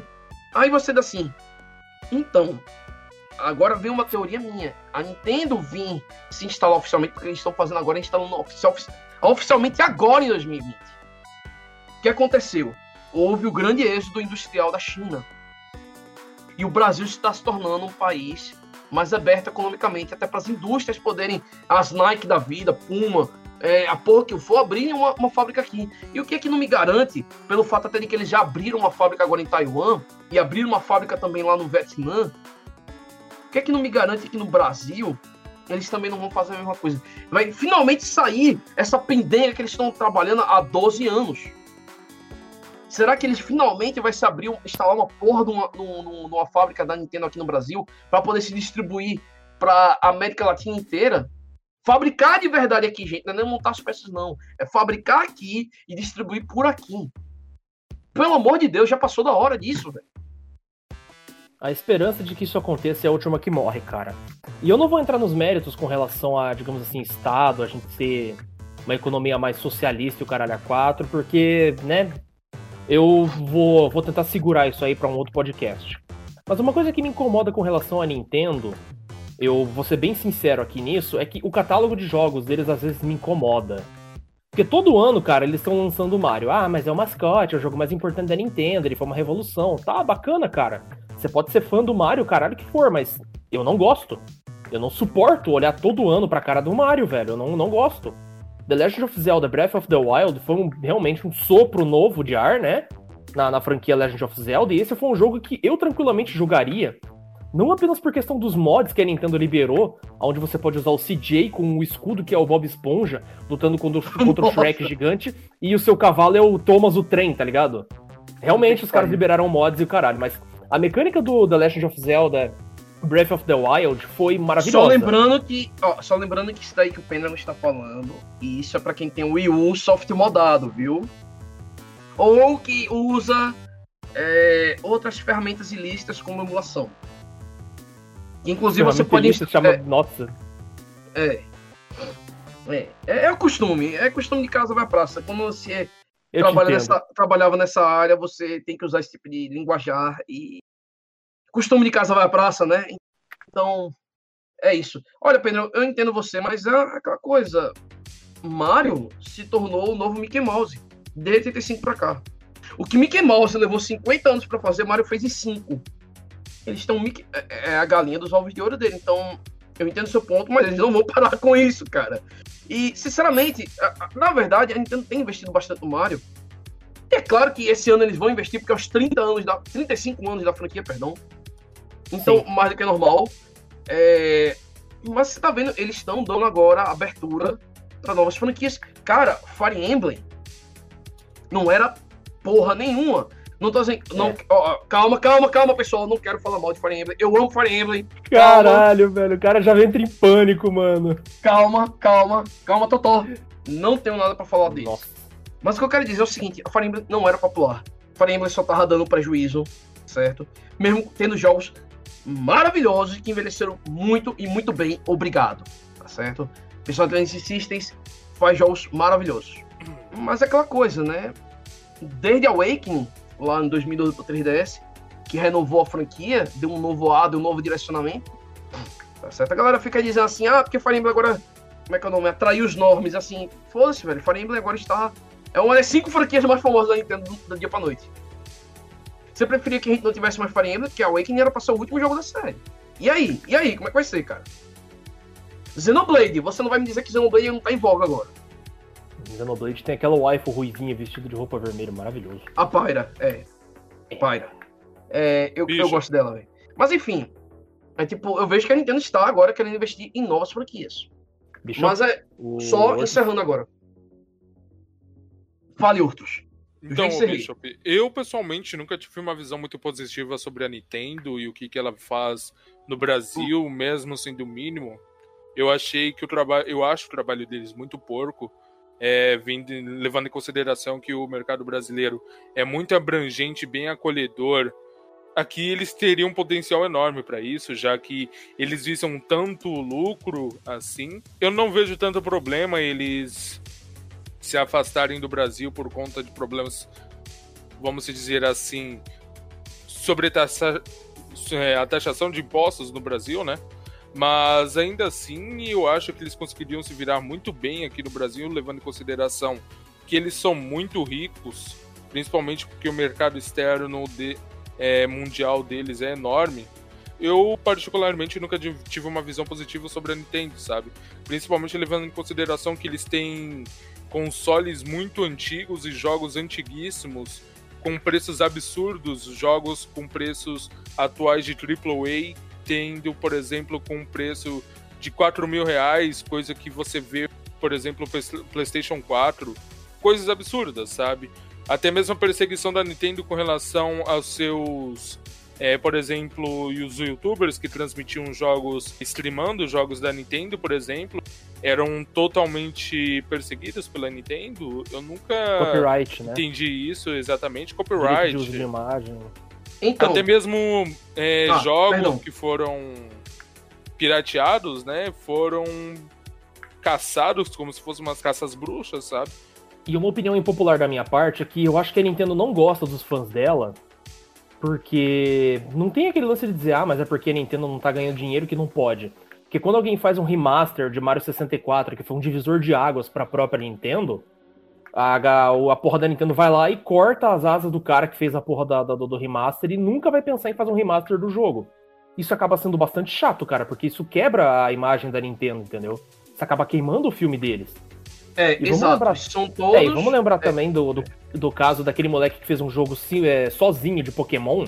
Que Ele era muito fã e não tava ganhando dinheiro. Mas porque a Nintendo não tá ganhando dinheiro, então não pode. Porra, o cara fez a vida inteira dele sozinho um jogo de Pokémon, só ele, porque ele é fã da franquia. Eu também gosto bastante de Pokémon, porque eu sou um otário pra gostar desse tipo de coisa, de monstrinho e tal. Tanto que eu jogo Yu-Gi-Oh! pra caralho. Eu tenho um monte de deck aqui comigo. E Pokémon também, os designs dos Pokémon são bacanas. Alguns menos do que outros, mas eu não, eu não vou entrar nesse assunto agora. E a Nintendo meio que, tipo, dá um dedo do meio para pro, pro, pros jogadores, pros fãs e pra galera que trabalha na área, que se empenha em tentar fazer algo e ao invés de receber, sei lá, Sim. uma chance de trabalhar na Nintendo ou algum Sim, elogio, os caras acabam tomando no cu. Então, veja bem, essas são todas críticas válidas. E são críticas que eu também já fiz, dias de passagem. É, sobre essa questão mesmo, a Nintendo, isso já é uma cultura. Olha, isso é uma coisa que eu já criticava, é, desde que eu, é, que eu soube, né, que eu pesquisei a respeito, quando a Nintendo, o presidente da- do Japão, era o Hiroshi Yamauchi. Como é que você é o CEO de uma empresa que no momento, até aquele presente momento em que ele era presidente, você era a empresa mais influente de videogames.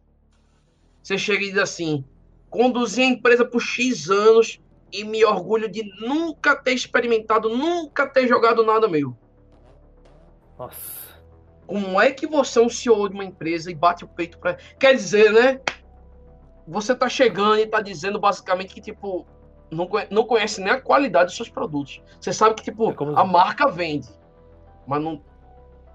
A qualidade é outra conversa. É como se o Embora Stan Lee tipo- nunca tivesse lido os quadrinhos dele, cara. Isso aí é inadmissível. É inadmissível, sabe? E é por isso que eu, sinceramente, eu adoro a geração do Satoru Iwata como presidente e do Red, né, como também como presidente da é, dos Estados Unidos, porque desde que o Red também se tornou presidente lá da Nintendo of America, foi outra coisa, acabou-se aquelas censuras de, é, de decote de menina, de, por exemplo, em Super Castlevania 4, é, locais que deveriam ter sangue eram é, ficou verde ou botaram água. Eu lembro É, disso, eu lembro disso. o busto de uma, uma estátua renascentista dentro do castelo do Drácula, botaram uma toga por cima e nem tem. é- é- pelo amor de Deus, é tipo. Pelo amor de Deus, o Sérgio não tinha nem, nem mamilos. Nem isso tinha, era só o formato dos seios. Polêmico. Pois é, né? Pelo amor de Deus, velho. É ridículo uma coisa dessa. Então, quando você veio a geração do Satoru Iwata, por quê? Porque Satoru Iwata gostava de, eh, de, de videogames.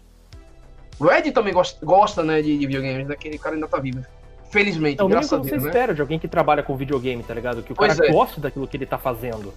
Pois é, então, sobre toda essa questão, é porque isso daí, nesse quesito, a Nintendo, eu acho que a Nintendo até hoje tem um trauma muito forte e ela tem muito medo que aconteça um crash dos videogames, novamente. Então, ela gosta de controlar o crash dos videogames de 83. Onde a Hum. Atari não teve, não quis ter controle nenhum pelo seu produto, pela sua propriedade intelectual, deixou a galera fazer a gambiarra que quisesse, bem entendesse. E a Hum. merda deu o que deu, tá entendendo bem? Mas, é, olha, Ah, eu vou contar ah, um. vou- vou- aí. É, eu vou aproveitar. Procure depois. Procurem todos aqui. Crash dos videogames de 1983. gente. Procurem aí. Vocês vão entender o que eu quero dizer com isso. É, Então, e outra coisa, né? Tem uma história que eu vou aproveitar e vou compartilhar que também é, meio- é bastante pertinente essa história. Ah, esse assunto, perdão. O, o, o- Masahiro Sakurai, que é o criador e diretor da, da, é, da franquia Super Smash Bros., né? Que é o criador também do Kirby, do Kid Icarus, sabe? Kirby eu criador da acho maneiro. É, eu adoro Ele é uma aquele jogo. bolinha rosa que começa o jogo comendo bolo e no fim das contas ele mata o Lorde Demônio do quinto círculo do inferno. Melhor Pois é, jogo, velho. cara. Melhor jogo, melhor jogo. É, veja só. Nesse quesito, é, o Sakurai, quando lançou o Super Smash Bros. Brawl pro Nintendo Wii em 2007, se me falha a memória, Sakurai tava emputecido, velho. Ele soltou os cachorros valendo. Por quê? Porque o cara fez aquele é, um modo campanha chamado O Emissário do Subespaço. É, e chegou e fez lá o, o um negócio cheio de cutscene, um, um negócio puta que pariu cinematográfico. Dias depois tava tudo no YouTube. Cara gastou um tempo da porra pra, tipo, em questão de, de dias, estar lá no YouTube, sabe? Tanto que você vai ver que, tipo, os modos campanhas do de Smash Bros. não tem mais cutscenes por causa disso. A Nintendo não gosta. A Nintendo acha que você tá abrindo um- uma caixa de, de cereal pra poder ver o brinde e botar de volta na prateleira. Por isso que ela é ultra protetiva com seus produtos, tá entendendo?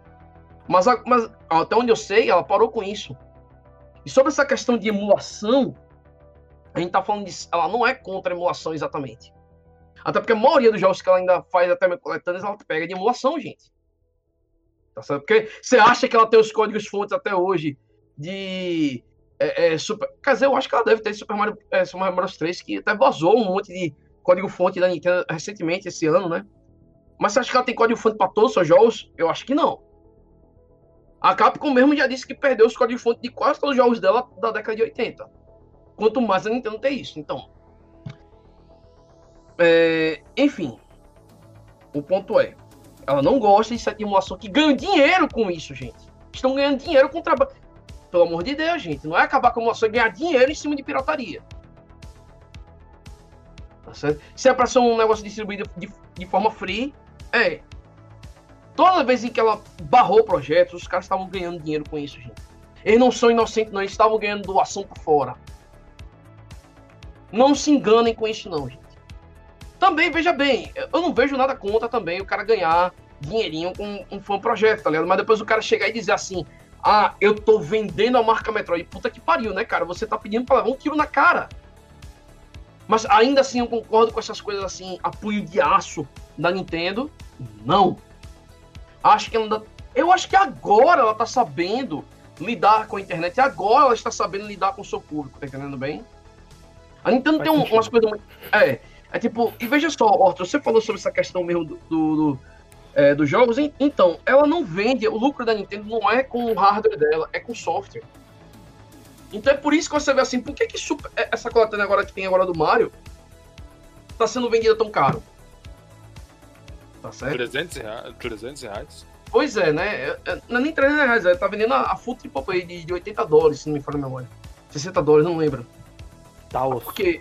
Por quê? Porque ela ela já criou esse produto pra isso mesmo, cara. Tá? Ela sabe que o preço do Switch vai desvalorizar pra caralho. Você vai poder comprar um Switch aí a preço de troco de, de, de pão. Mas esses jogos aí, não, cara. O, o, o, que ela ganha, de, o dinheiro de verdade, dela são com os jogos, gente. Não é com hardware, não. O hardware é só um bônus extra. O hardware é só tipo uma forma de vender o software. Entendeu? Entendo. É, é diferente da Microsoft. Essa- a, a Microsoft, por exemplo, ela quer que venda hardware. Tá certo? Porque até porque a gente também tem que tirar essa mentalidade de que o Xbox é um videogame. O Xbox não é um videogame, gente. Ele é uma central multimídia que uma das funções dele é vender o videogame. Tá certo? É o extra. A Sony não. A Sony já, ela, ela tenta querer ganhar com ambos, tanto com hardware como com software. São coisas completamente diferentes e distintas. Cada um tem sua própria maneira de fazer o seu mercado. Mas você acha que isso provavelmente não está limitando a Nintendo se tornar ainda maior do que ela já é? Olhe, eu tava pensando muito isso com o Wii, até descobrir que aquele videogame foi o mais vendido da geração dele. Sabe? Então, não, Entendo. tá certo? E se, e se, se isso daí tivesse limitando, certamente ela já teria mudado isso há pelo menos uns 20 anos atrás, então, não. É, mas é isso aí, eu acho que a gente já deve encerrar esse assunto sobre a Nintendo, né? Já ficou claro pra todo mundo isso aqui, não é? tentar encerrar rapidinho aqui, só com um comentário à parte, a respeito de, de, digamos assim, uma incoerência do público a respeito da Nintendo, é que tem muita empresa que acaba fazendo as DLCs da vida E eles criticaram a Nintendo por fazer a porra da- dos DLCs do Pokémon Sword Shield. Eu vou dizer o seguinte, cara. Se você não quiser, não compra. Tá legal que tem situações que a porra do preço acaba sendo bem desonesto com o público, tá ligado? E a Nintendo não é, digamos assim, muito voltada a fazer conteúdo DLC. Mas eu entendo que eles queiram fazer pra eles continuarem fazendo a porra do jogo. E vamos levar em consideração que teve muita, muita crítica pra Sword Shield por conta deles terem usado muitos assets do jogo anterior, né? Que realmente não foi lá a melhor, a melhor ideia da, da Nintendo por si só. Depois. Bom, enfim, é, acho que é isso aí que a gente pode falar da Nintendo. Eu posso Manda. complementar uma coisa com isso. Manda. Rapidinho, Porque esses jogos no, no, no, no Nintendo, 3D, é, Nintendo 3DS, o Pokémon XY mesmo já tava chorando pra rodar no 3DS, cara. Puta certo? Tanto merda. que, é, então, eu tô falando no 3DS comum. Porque se você quisesse é, jogar Omega Ruby e Alpha Sapphire de forma decente no 3DS, você tinha que ter um New 3DS e um New 2DS. Puta merda. Quanto mais o, o, o, o Sol e Lua. E Ultra Sol e Lua. Tá certo? Ultra Sol e Lua, é, esqueça! N- não, você não vai jogar aquilo no 3DS comum, você vai jogar no New 3DS, cara. E Três, esqueça. se tu jogar num DS normal, o negócio vai explodir na tua É, cara, no- na melhor das No hipóteses. 3DS, no, é, no 3DS normal, esqueça. Um queda de frame rate, loads gigantescos. Esqueça. Então, eu acho que no Switch eu não tenho nenhum problema com a engine em si. Eu tenho um problema, tipo. É como o jogo também ficou mal otimizado no, no Switch, tá ligado? Enquanto até aquele Let's Go Pikachu e Let's Go Eevee ainda ficou um pouquinho melhor, mas. Eu tenho minhas Eu críticas sobre o do, do, Shonen do. Pikachu. Tem uma, tem uma birra gigante com o Pikachu, cara. Blaziken é o melhor Pokémon, valeu, falou. Ambos. Eita, não é que a gente concorda com isso também, Pedrão? Nice. Puta merda, até O nisso, design, velho. do Bla o design do Blaziken é a melhor coisa do mundo, cara. Ele foi o primeiro Pokémon de fogo Puta que lutador pariu, velho. com uma aparência fodona, velho, na moral. E Nossa. a gente vai começar a falar agora da Batalha de Kenosha. E o que, que é a Batalha de Kenosha? Deixa eu jogar aqui no Google só um momento. A galera tá chamando de Battle of Kenosha por uma questão de piada, porque até onde todo mundo tá sabendo, tá rolando uma quantidade gigantesca, absurda de badernas na, nos Estados Unidos por conta do grupo terrorista Black Lives Matter. O, eu lamento aqui de é, avisar também que o Rorschach e o JG eles tiveram que sair eles- deles ali, o Zero continua com a gente. E a Batalha de Kenosha, deixa eu só. Kenosha é uma cidade no estado norte-americano de Wisconsin. Condado de Kenosha, beleza. E por lá, cara, rolou um monte desses protestos de movimento antifa, de Black Lives Matter, como eu já comentei aqui, que eles são grupos terroristas. Antifa é terrorista, sim. Wisconsin fica em Madison. A situação é o seguinte: em Kenosha tava rolando esses protestos, da lá lá, beleza. Entre aspas, o suspeito de atirar em duas pessoas durante esses, entre aspas, protestos pacíficos é Kyle Rittenhouse, um menino de 16, a 17 anos, nascido em Antioch, Illinois, 20 milhas ao, ao su- su- sudoeste de Kenosha. E ele tava lá protegendo a porra de uma loja, eu acho. Wisconsin, Ih, ele, ele é o estado, o a capital dele é que é, que é Madison. Ele fica perto de Iowa, é, em Michigan, fica bem no, no centro-oeste lá norte-americano, sabe, lá dos Estados Unidos. Na verdade, fica mais perto do Nordeste. No Nordeste, americano. é. É. Por aí, por aí. Ele fica mais próximo ao Nordeste americano. Ele fica perto de Iowa, Michigan. E esse garoto foi preso porque ele portava um desses fuzis. Eu acho que. Deixa eu. Qual que era o fuzil que o moleque tava uma- usando, cara? Porque. Era uma R15, eu acho. R15? Ah, R15. Era uma Colt R15, se me falha a memória. Era, era uma Colt R15. É um armamento padrão, é forte, mas, não, mas o recoil não é tão forte. Então, tipo, é, é útil pro momento que ele tava. Era, é, é útil no- em um ponto ali urbano. Ela é medium range. Ela é uma arma de medium range, gente. Ela não é uma arma pra é, você usar, tipo, contra um alvo mais de, de 500 metros, tá ligado? Mais de, de 300 metros. Ela no máximo o quê? Você usar seus, seus 10, 15 metros por aí. Foi, é, tipo, ele usou pra dança mesmo. Ele, se alguém chegasse muito perto, ele usaria aí, né? E, cara, eu fiquei sabendo que quando ele disparou no braço do camarada, foi no modo semi-automático de três balas de uma só vez. Ah, Stonks. Stonks valendo, velho. Olha, e eu, pelo que eu fiquei sabendo, a galerinha canhota, que vocês sabem muito bem o que eu estou falando, A turma da sopa de letrinhas adoraram passar um paninho ali para aqueles é, agressores, certo? Os caras vieram com pistola, vieram com skate, vieram em bando, Coquetel Molotov. certo? É uma batendo molotov. uma única pessoa. Batendo uma única uma pessoa. única pessoa. Isso me lembra, sabe o quê? Os bullies do jardim de infância. É, aí esse moleque Kyle, cara, se você pode ver, tinha três malucos que queriam acabar com a vida dele. Um deles, que veio pra cima dele com um skate, levou uma bala na cara. Outro com uma pistola, que ele acabou estourando o braço num tiro. E esse desgraçado ainda fica na porra do Facebook falando que vai matar o moleque quando sair do hospital. Eu espero que esse cara morra, na moral. E um outro maluco que acabou fugindo pra não levar uma bala no rabo. Ele foi esperto, né? O cara que levou a bala na cara tinha várias acusações de pedofilia em cima, em cima dele, cara. Tem- tinha uma mulher no Twitter falando que o sobrinho dela foi abusado pelo maluco. Aí veio um outro defendendo. Ah, mas você não precisava dizer, elogiar o cara que matou, não sei o quê. Não tinha que ter matado ele. Claro que tinha. É óbvio que tinha, velho. O, a galera da esquerda querendo boicotar, por exemplo, o, o advogado, né? Que estavam pagando porque o moleque foi preso. Eu não sei Pois por que é. que os Estados Unidos têm essa mania de, de prender gente que mata criminoso. E, por outro lado, a porra da mídia americana fica endeusando e Você sabe o romantiz- que é isso, romantizando Pedro? serial killer. Oi. Você sabe o que é isso, Pedro? Isso é uma coisinha chamada positivismo. O que é que é o positivismo? É- é se eu puder é, resumir de forma ma- mais simples, para depois vocês pesquisarem, se aprofundarem melhor sobre o assunto. Vocês aí, no caso, falou público, que está nos ouvindo, é querer relativizar tudo. É relativização é de tudo. Técnica mais básica da esquerda. É, do mundo. Só que a porra da esquerda americana não tava, não, não, não tava esperando o próprio presidente americano, Donald Trump, fosse defender o moleque e que o advogado do moleque decidisse, é, tipo, trabalhar no caso dele gratuitamente. De graça. Ele vai receber uma defesa gratuita do advogado, entendeu?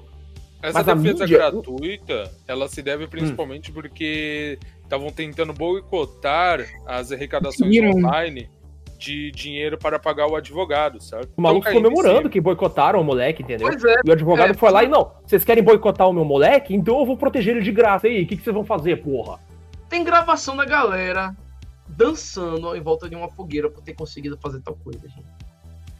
Mas o caso Hum. Caio, ele me.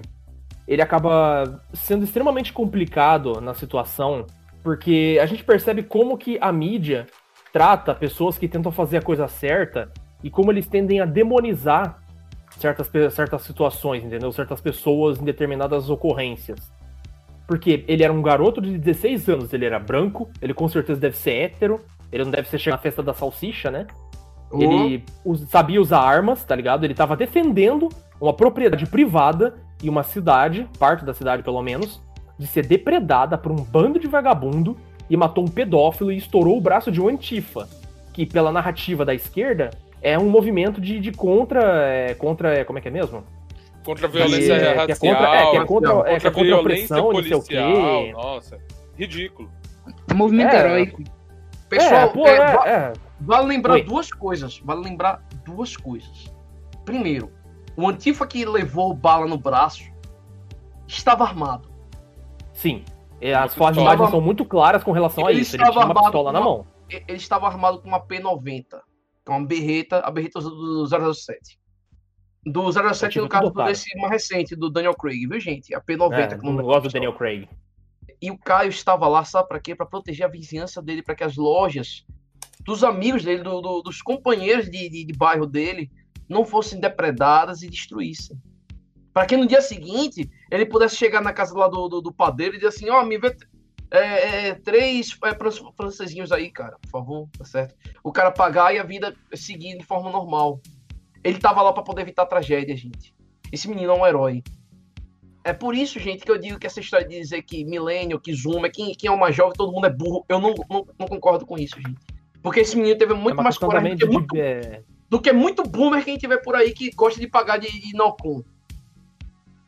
é uma questão também de disciplina, porque se ele sabia atirar, então os pais dele estavam ensinando ele a tal. Com O certeza. que é muito bom de saber, entendeu? Ele- Pois é. É, o porte físico do rapaz aparentava ser um porte físico forte, sabe? Ele é. treinava, com certeza ele treinava. Pois é, mas E numa é situação de seguinte, risco daquelas, cara, ele conseguia tirar, eu achei até impressionante. Que o moleque Mas tava no chão, é tá ligado? Mas o que eu quero dizer é o seguinte, gente. A gente tá vendo aqui um caso de um jovem que não é uma exceção. Existe uma regra. É, você acha que nossa juventude não quer fazer o bem? Eles querem fazer o bem sim, gente. Eles querem fazer o bem sim. Parem de achar que todo jovem é sempre um, um maluco, desordeiro, que não respeita os mais velhos. Ao, ao invés de você estar falando isso, por que, que você não pega o, o, o seu filho aí e começa a, a, a acordar ele para a realidade? Você não gosta de dizer, ah, o jovem tem que acabar? Então deveria acabar por você, cara, porque para mim você já começa sendo erro. Falei mesmo. Perdão aí, quem foi que falou? Eu não discordo falar um uma pouco. coisa? Mas um fato importante que vai ser citado também é que o cara que tava com a, a P90, certo? Uhum. É, pelo que eu soube recentemente, ele já tem registro criminal, o que impossibilita ele de todos os meios de portar uma porra de uma P90. Isso aí é legal pra começo de conversa. Qualquer arma. de- Qualquer arma de fogo. Qual a novidade nisso é. aí, né? Novidade, enquanto garoto, apesar de ele não poder comprar por lei, ele pode portar. Foda, né? Acontece. Se ele tiver treinamento adequado, que aparentemente ele tem. É, é a berreta, não é berreta P90 não, gente, perdão, viu? Me desculpe. É a PX4 Storm, que é aquele que o Antifa Vixe, falou. os quatro caralho. Bem, de um jeito ou de outro, quem deveria estar preso é o arrombado que tava com a arma, não o garoto. Porque apesar de tudo, seguindo os conceitos da lei, ele não infringiu nenhuma lei. Ele se defendeu de uma tentativa de agressão. A mão armada, inclusive. Quem deveria estar preso era o arrombado que, bem, atualmente está desarmado da melhor forma possível. Engraçado é que da mídia mainstream, tanto americana quanto brasileira ou de qualquer outro país, vamos dizer assim, os, os únicos que eu vi defendendo eram aqueles que não eram comprados. E é o maior canal que eu vi na- nos Estados Unidos defendendo era a Fox News, né? Ela é uma mídia, ela é a única mídia nos Estados Unidos de informação que é aberta para qualquer diálogo.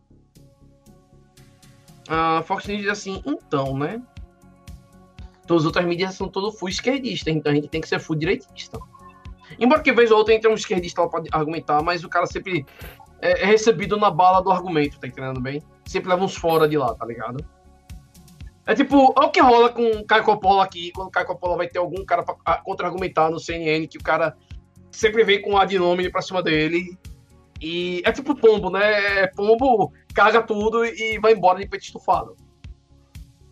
E acho É que a lógica do ganhando. xadrez, é a lógica do xadrez de pombo. É, É, aquela classe do, do tal, entre aspas, argumento esquerdista, não é exatamente um argumento, é mais uma intimidação. Intimidar utilizando um certo conjunto de palavras que tente fazer o seu opositor dar pra trás. Quando o cara sabe do que ele tá falando, ele não dá pra trás. E por isso que eles sempre tomam no cu em argumentos, que eles têm essa tendência de esquecer. Se o cara tá lá, ele sabe do que ele tá falando. Ele não vai dar pra trás com uma ameaça imbecil, meia boca, como se chamar de homofóbico ou machista. O cara é chamado disso por motivo nenhum o tempo todo. Ser chamado mais uma vez não é grande coisa. Aí você vê quem é que esses caras estão glorificando, né? No meio dessa. Porque tudo isso começou por causa do vagabundo lá do. do George Floyd. Do, George Floyd, né? aquele camarada aí que já foi. É, é, é, tinha um, um- um longo histórico de narcotráfico, que apontou uma arma para uma. na barriga de uma grávida, né? No ventre de uma grávida. Super aí depois- leve uma coisa dessa. Super leve, né? É, eu- Aí descobriu-se recentemente que ele não morreu por sufocamento. Ó, que- quem diria? É, pois é, que ele morreu, na verdade, porque o, o- pulmão dele tava entupido de porcaria que ele ingeriu. Tá certo? De tanta droga que ele, que ele, que ele entupi- se entupiu, né? É aquela coisa, os caras estavam daquele jeito porque ninguém, ninguém inicialmente se perguntou. É, é isso, a pior, eu acho que a pior parte dessa história é que ninguém se perguntou por que, que o policial tava daquele jeito. Porque você pega a gravação, você pega qualquer imagem, o cara tá com o rosto vermelho. O que, que significa o rosto vermelho? Que o camarada deve ter passado um hard time do cara pra poder botar aquele bicho no chão, velho.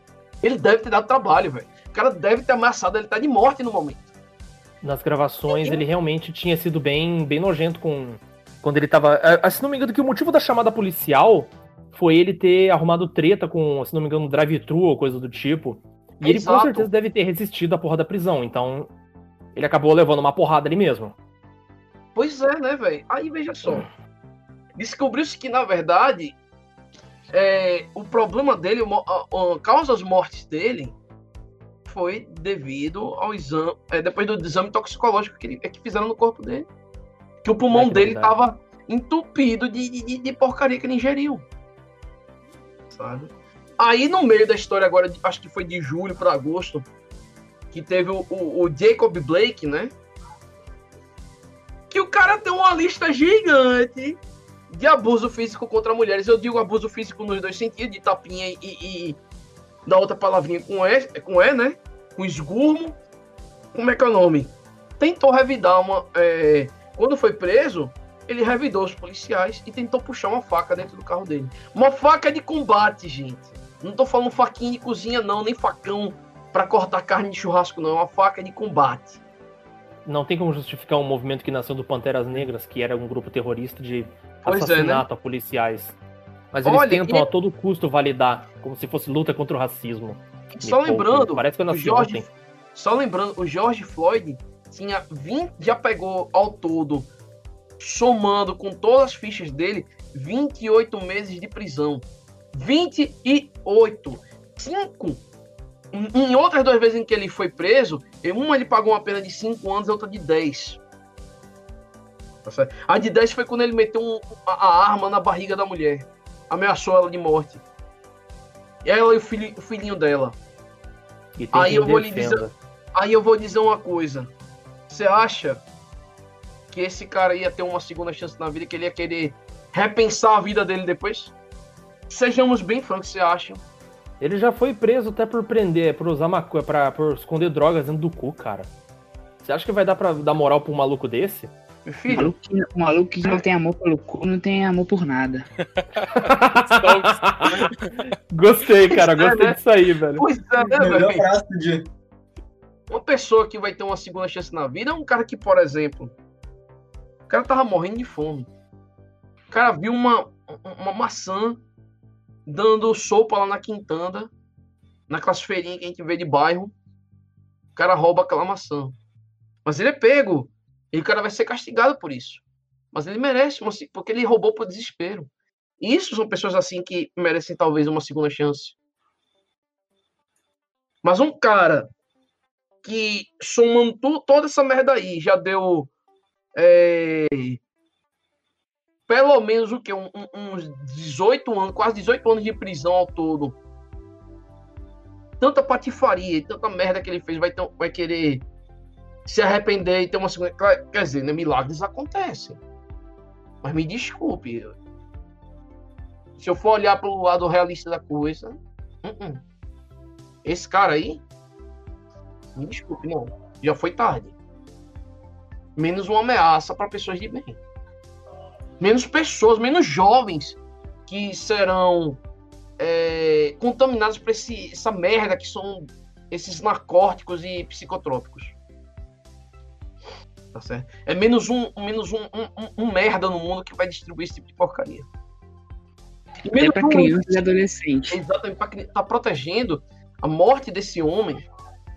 Não deveria simbolizar é, violência contra pessoas negras, deveria simbolizar vários tipos de pessoas, seja branco, seja negro, seja homem, seja mulher, seja o bicho que for, como dizia a marchinha lá de Odorico Paraguaçu, tá certo? Pra quem não sabe, isso daí é um- um- uma novelização brasileira chamada O Bem Amado.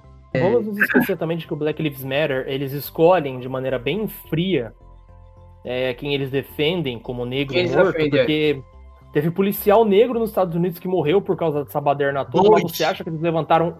É, você acha que eles levantaram um dedo pra falar a respeito disso? Você acha que a mídia não. falou a respeito? É um dos fascistas. Pra Ah, dizer, pra eu não já- dizer eu- eu-. Eu vou largar de mão desses movimentozinhos, quero mais é que eles se foda, valeu?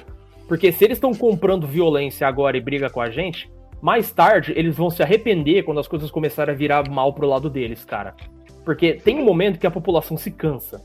Tem um momento em que inocentes e pessoas de bem se cansam de serem ostracizadas, de serem criminalizadas, só porque não estão seguindo uma cartilha de agenda política.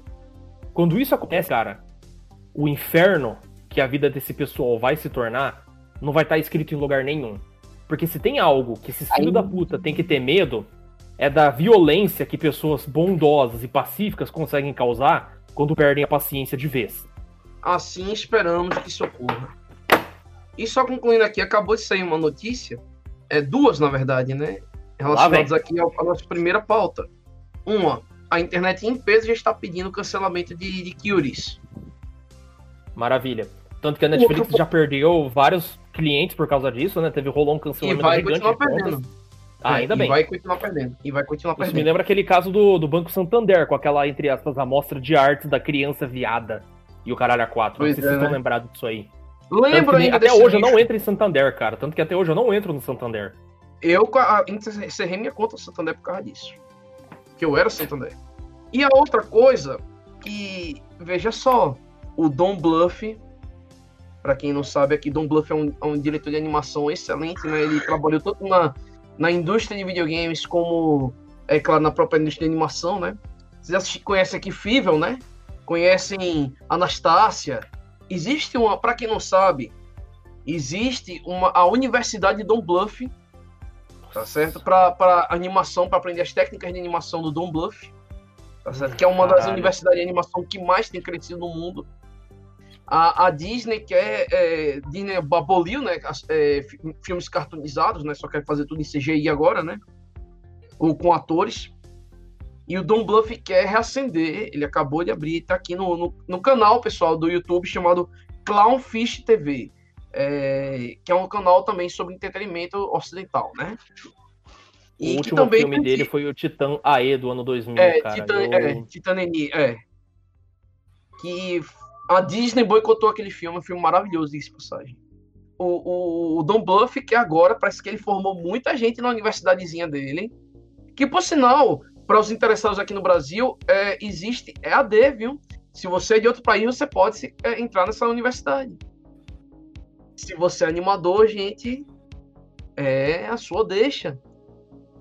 Tá certo? O Don Bluff ele vai reabrir um novo estúdio de animação para bater de frente novamente com a Disney. O cara tá com 82 anos, mora no Texas, em El Paso, nos Estados Unidos. Don Bluff, é, olha, eu vou dizer uma coisa. é, O Don Bluff também é, é muito importante para a história dos videogames porque o- os jogos que ele fazia, que era tudo em full motion video, né? Que você tem que só apertar bem rápido uma tecla para poder acontecer. Que é o Dragon, é, Dragon's Lair, né? O Space Ace. Mas, assim, né? Não é uma coisa assim nada demais. Hoje em dia também não são nada demais, não. Mas a animação por trás da, da- das cutscenes do jogo, né? Do, é, eram lindas. A direção de arte é linda até hoje.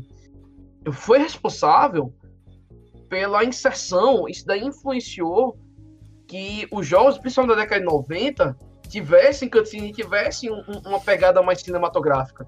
Então, se você tem aquelas cutscenes lindas em Metal Gear Solid 1, em The Legend of Zelda Ocarina of Time, em Final Fantasy VII, e, entre outros derivados, você tem que também agradecer a um dos grandes pilares da indústria da animação ocidental, que é o Don Bluff.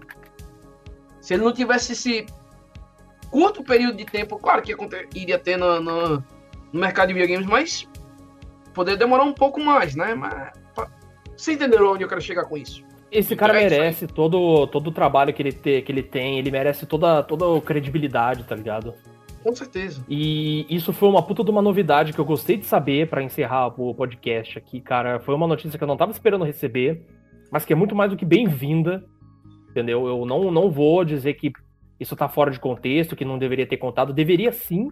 E eu agradeço que você tenha trazido isso pra cima, porque se o Don Bluff tá começando a tentar fazer frente pra cima da, da Disney novamente, cara, eu tô do lado dele e vou, da melhor maneira que eu puder, tentar ajudar. Se algum dia eu tiver uma oportunidade de trabalhar com ele, com ele ainda vivo, que eu espero que sim, cara, eu juro que eu vou fazer o que eu tiver, o que tiver ao meu alcance e o que eu puder e eu não puder, cara. Eu não quero nem saber.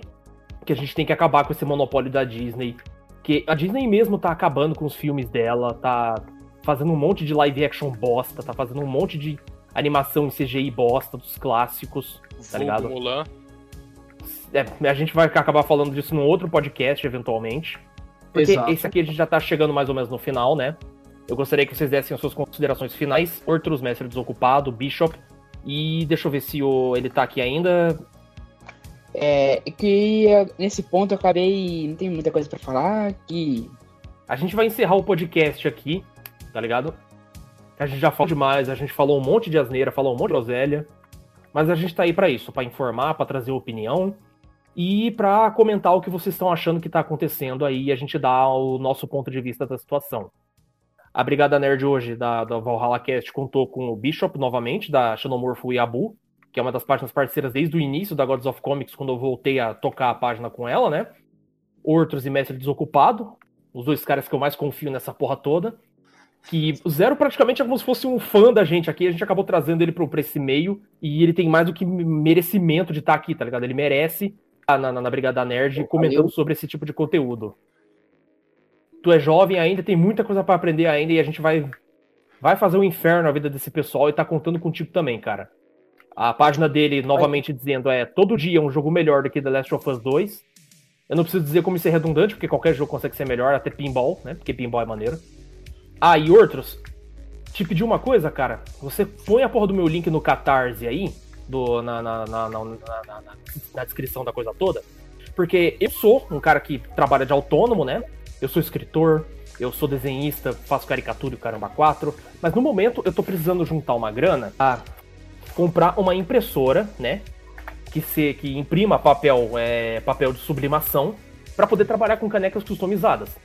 Eu quero fazer isso aí para que a minha tia não tenha que ficar me mandando dinheiro toda vez. Eu não quero ser um parasita, como muita gente que mora no porão da mamãe e fica falando sobre opressão na porra do Twitter, tá ligado? Mas eu vou mandar o link aqui e o link vai estar na descrição para que todo mundo veja. Aqueles que pagarem um determinado valor vão ganhar uma caneca de escolha pessoal aí e, porra, é isso aí, cara. A gente tá fazendo o que pode, da melhor maneira que pode, com o conteúdo que a gente tem aqui.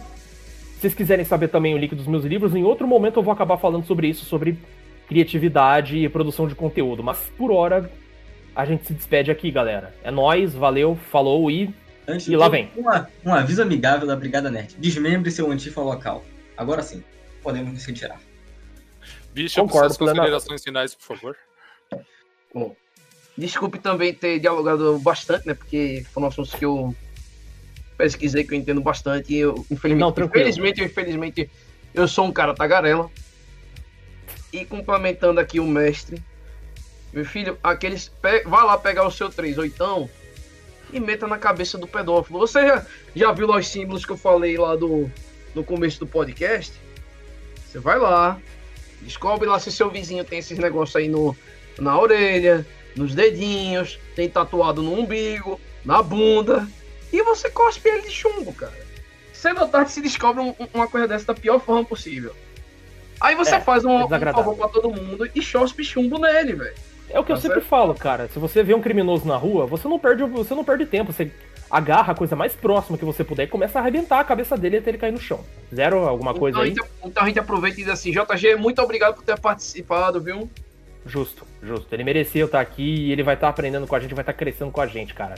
Pois é, é e também a gente aproveita e diz assim: curtam a página da a Impa Página, o tweet, é, se eu não me engano, também ele deve ter o Twitter dele, né? Sim, Mas sim. tem o Facebook. Ah, também né? os, os dois caras que, que, acabaram saindo mais cedo também, o Rorschach, que é da página Patriarcado, e o JG da Infinity Geek, parceira nossa aí. Ele já passou por uns perrengues aí, mas a gente não vai comentar o assunto. E ele tá do nosso lado aí, porque a gente teve que dar uma mão pro cara e não tinha como deixar ele lidar com aquela situação sozinho. E agora ele tá aqui parceirão com nós, ele comentou umas paradas aí e eu gostei bastante da participação dele. Vamos encerrar aqui de uma vez, porque se a gente alongar mais um pouco, vai ficar mais uma hora dando tchau aqui e não vai terminar nunca. Compartilhem o pessoal da Brigada Nerd, as páginas, tá ligado? A Gods of Comics, Ragnarok, Xenomorph, Yabu, todo dia um jogo melhor do que The Last of Us 2, a Infinity Geek, patriarcado e esse outro tipo de coisa. E é isso aí, cara. Continuem atentos que os podcasts da, daqui para frente vão continuar com uma frequência maior, incluindo da própria página Gods of Comics. 3, 2, 1, até mais.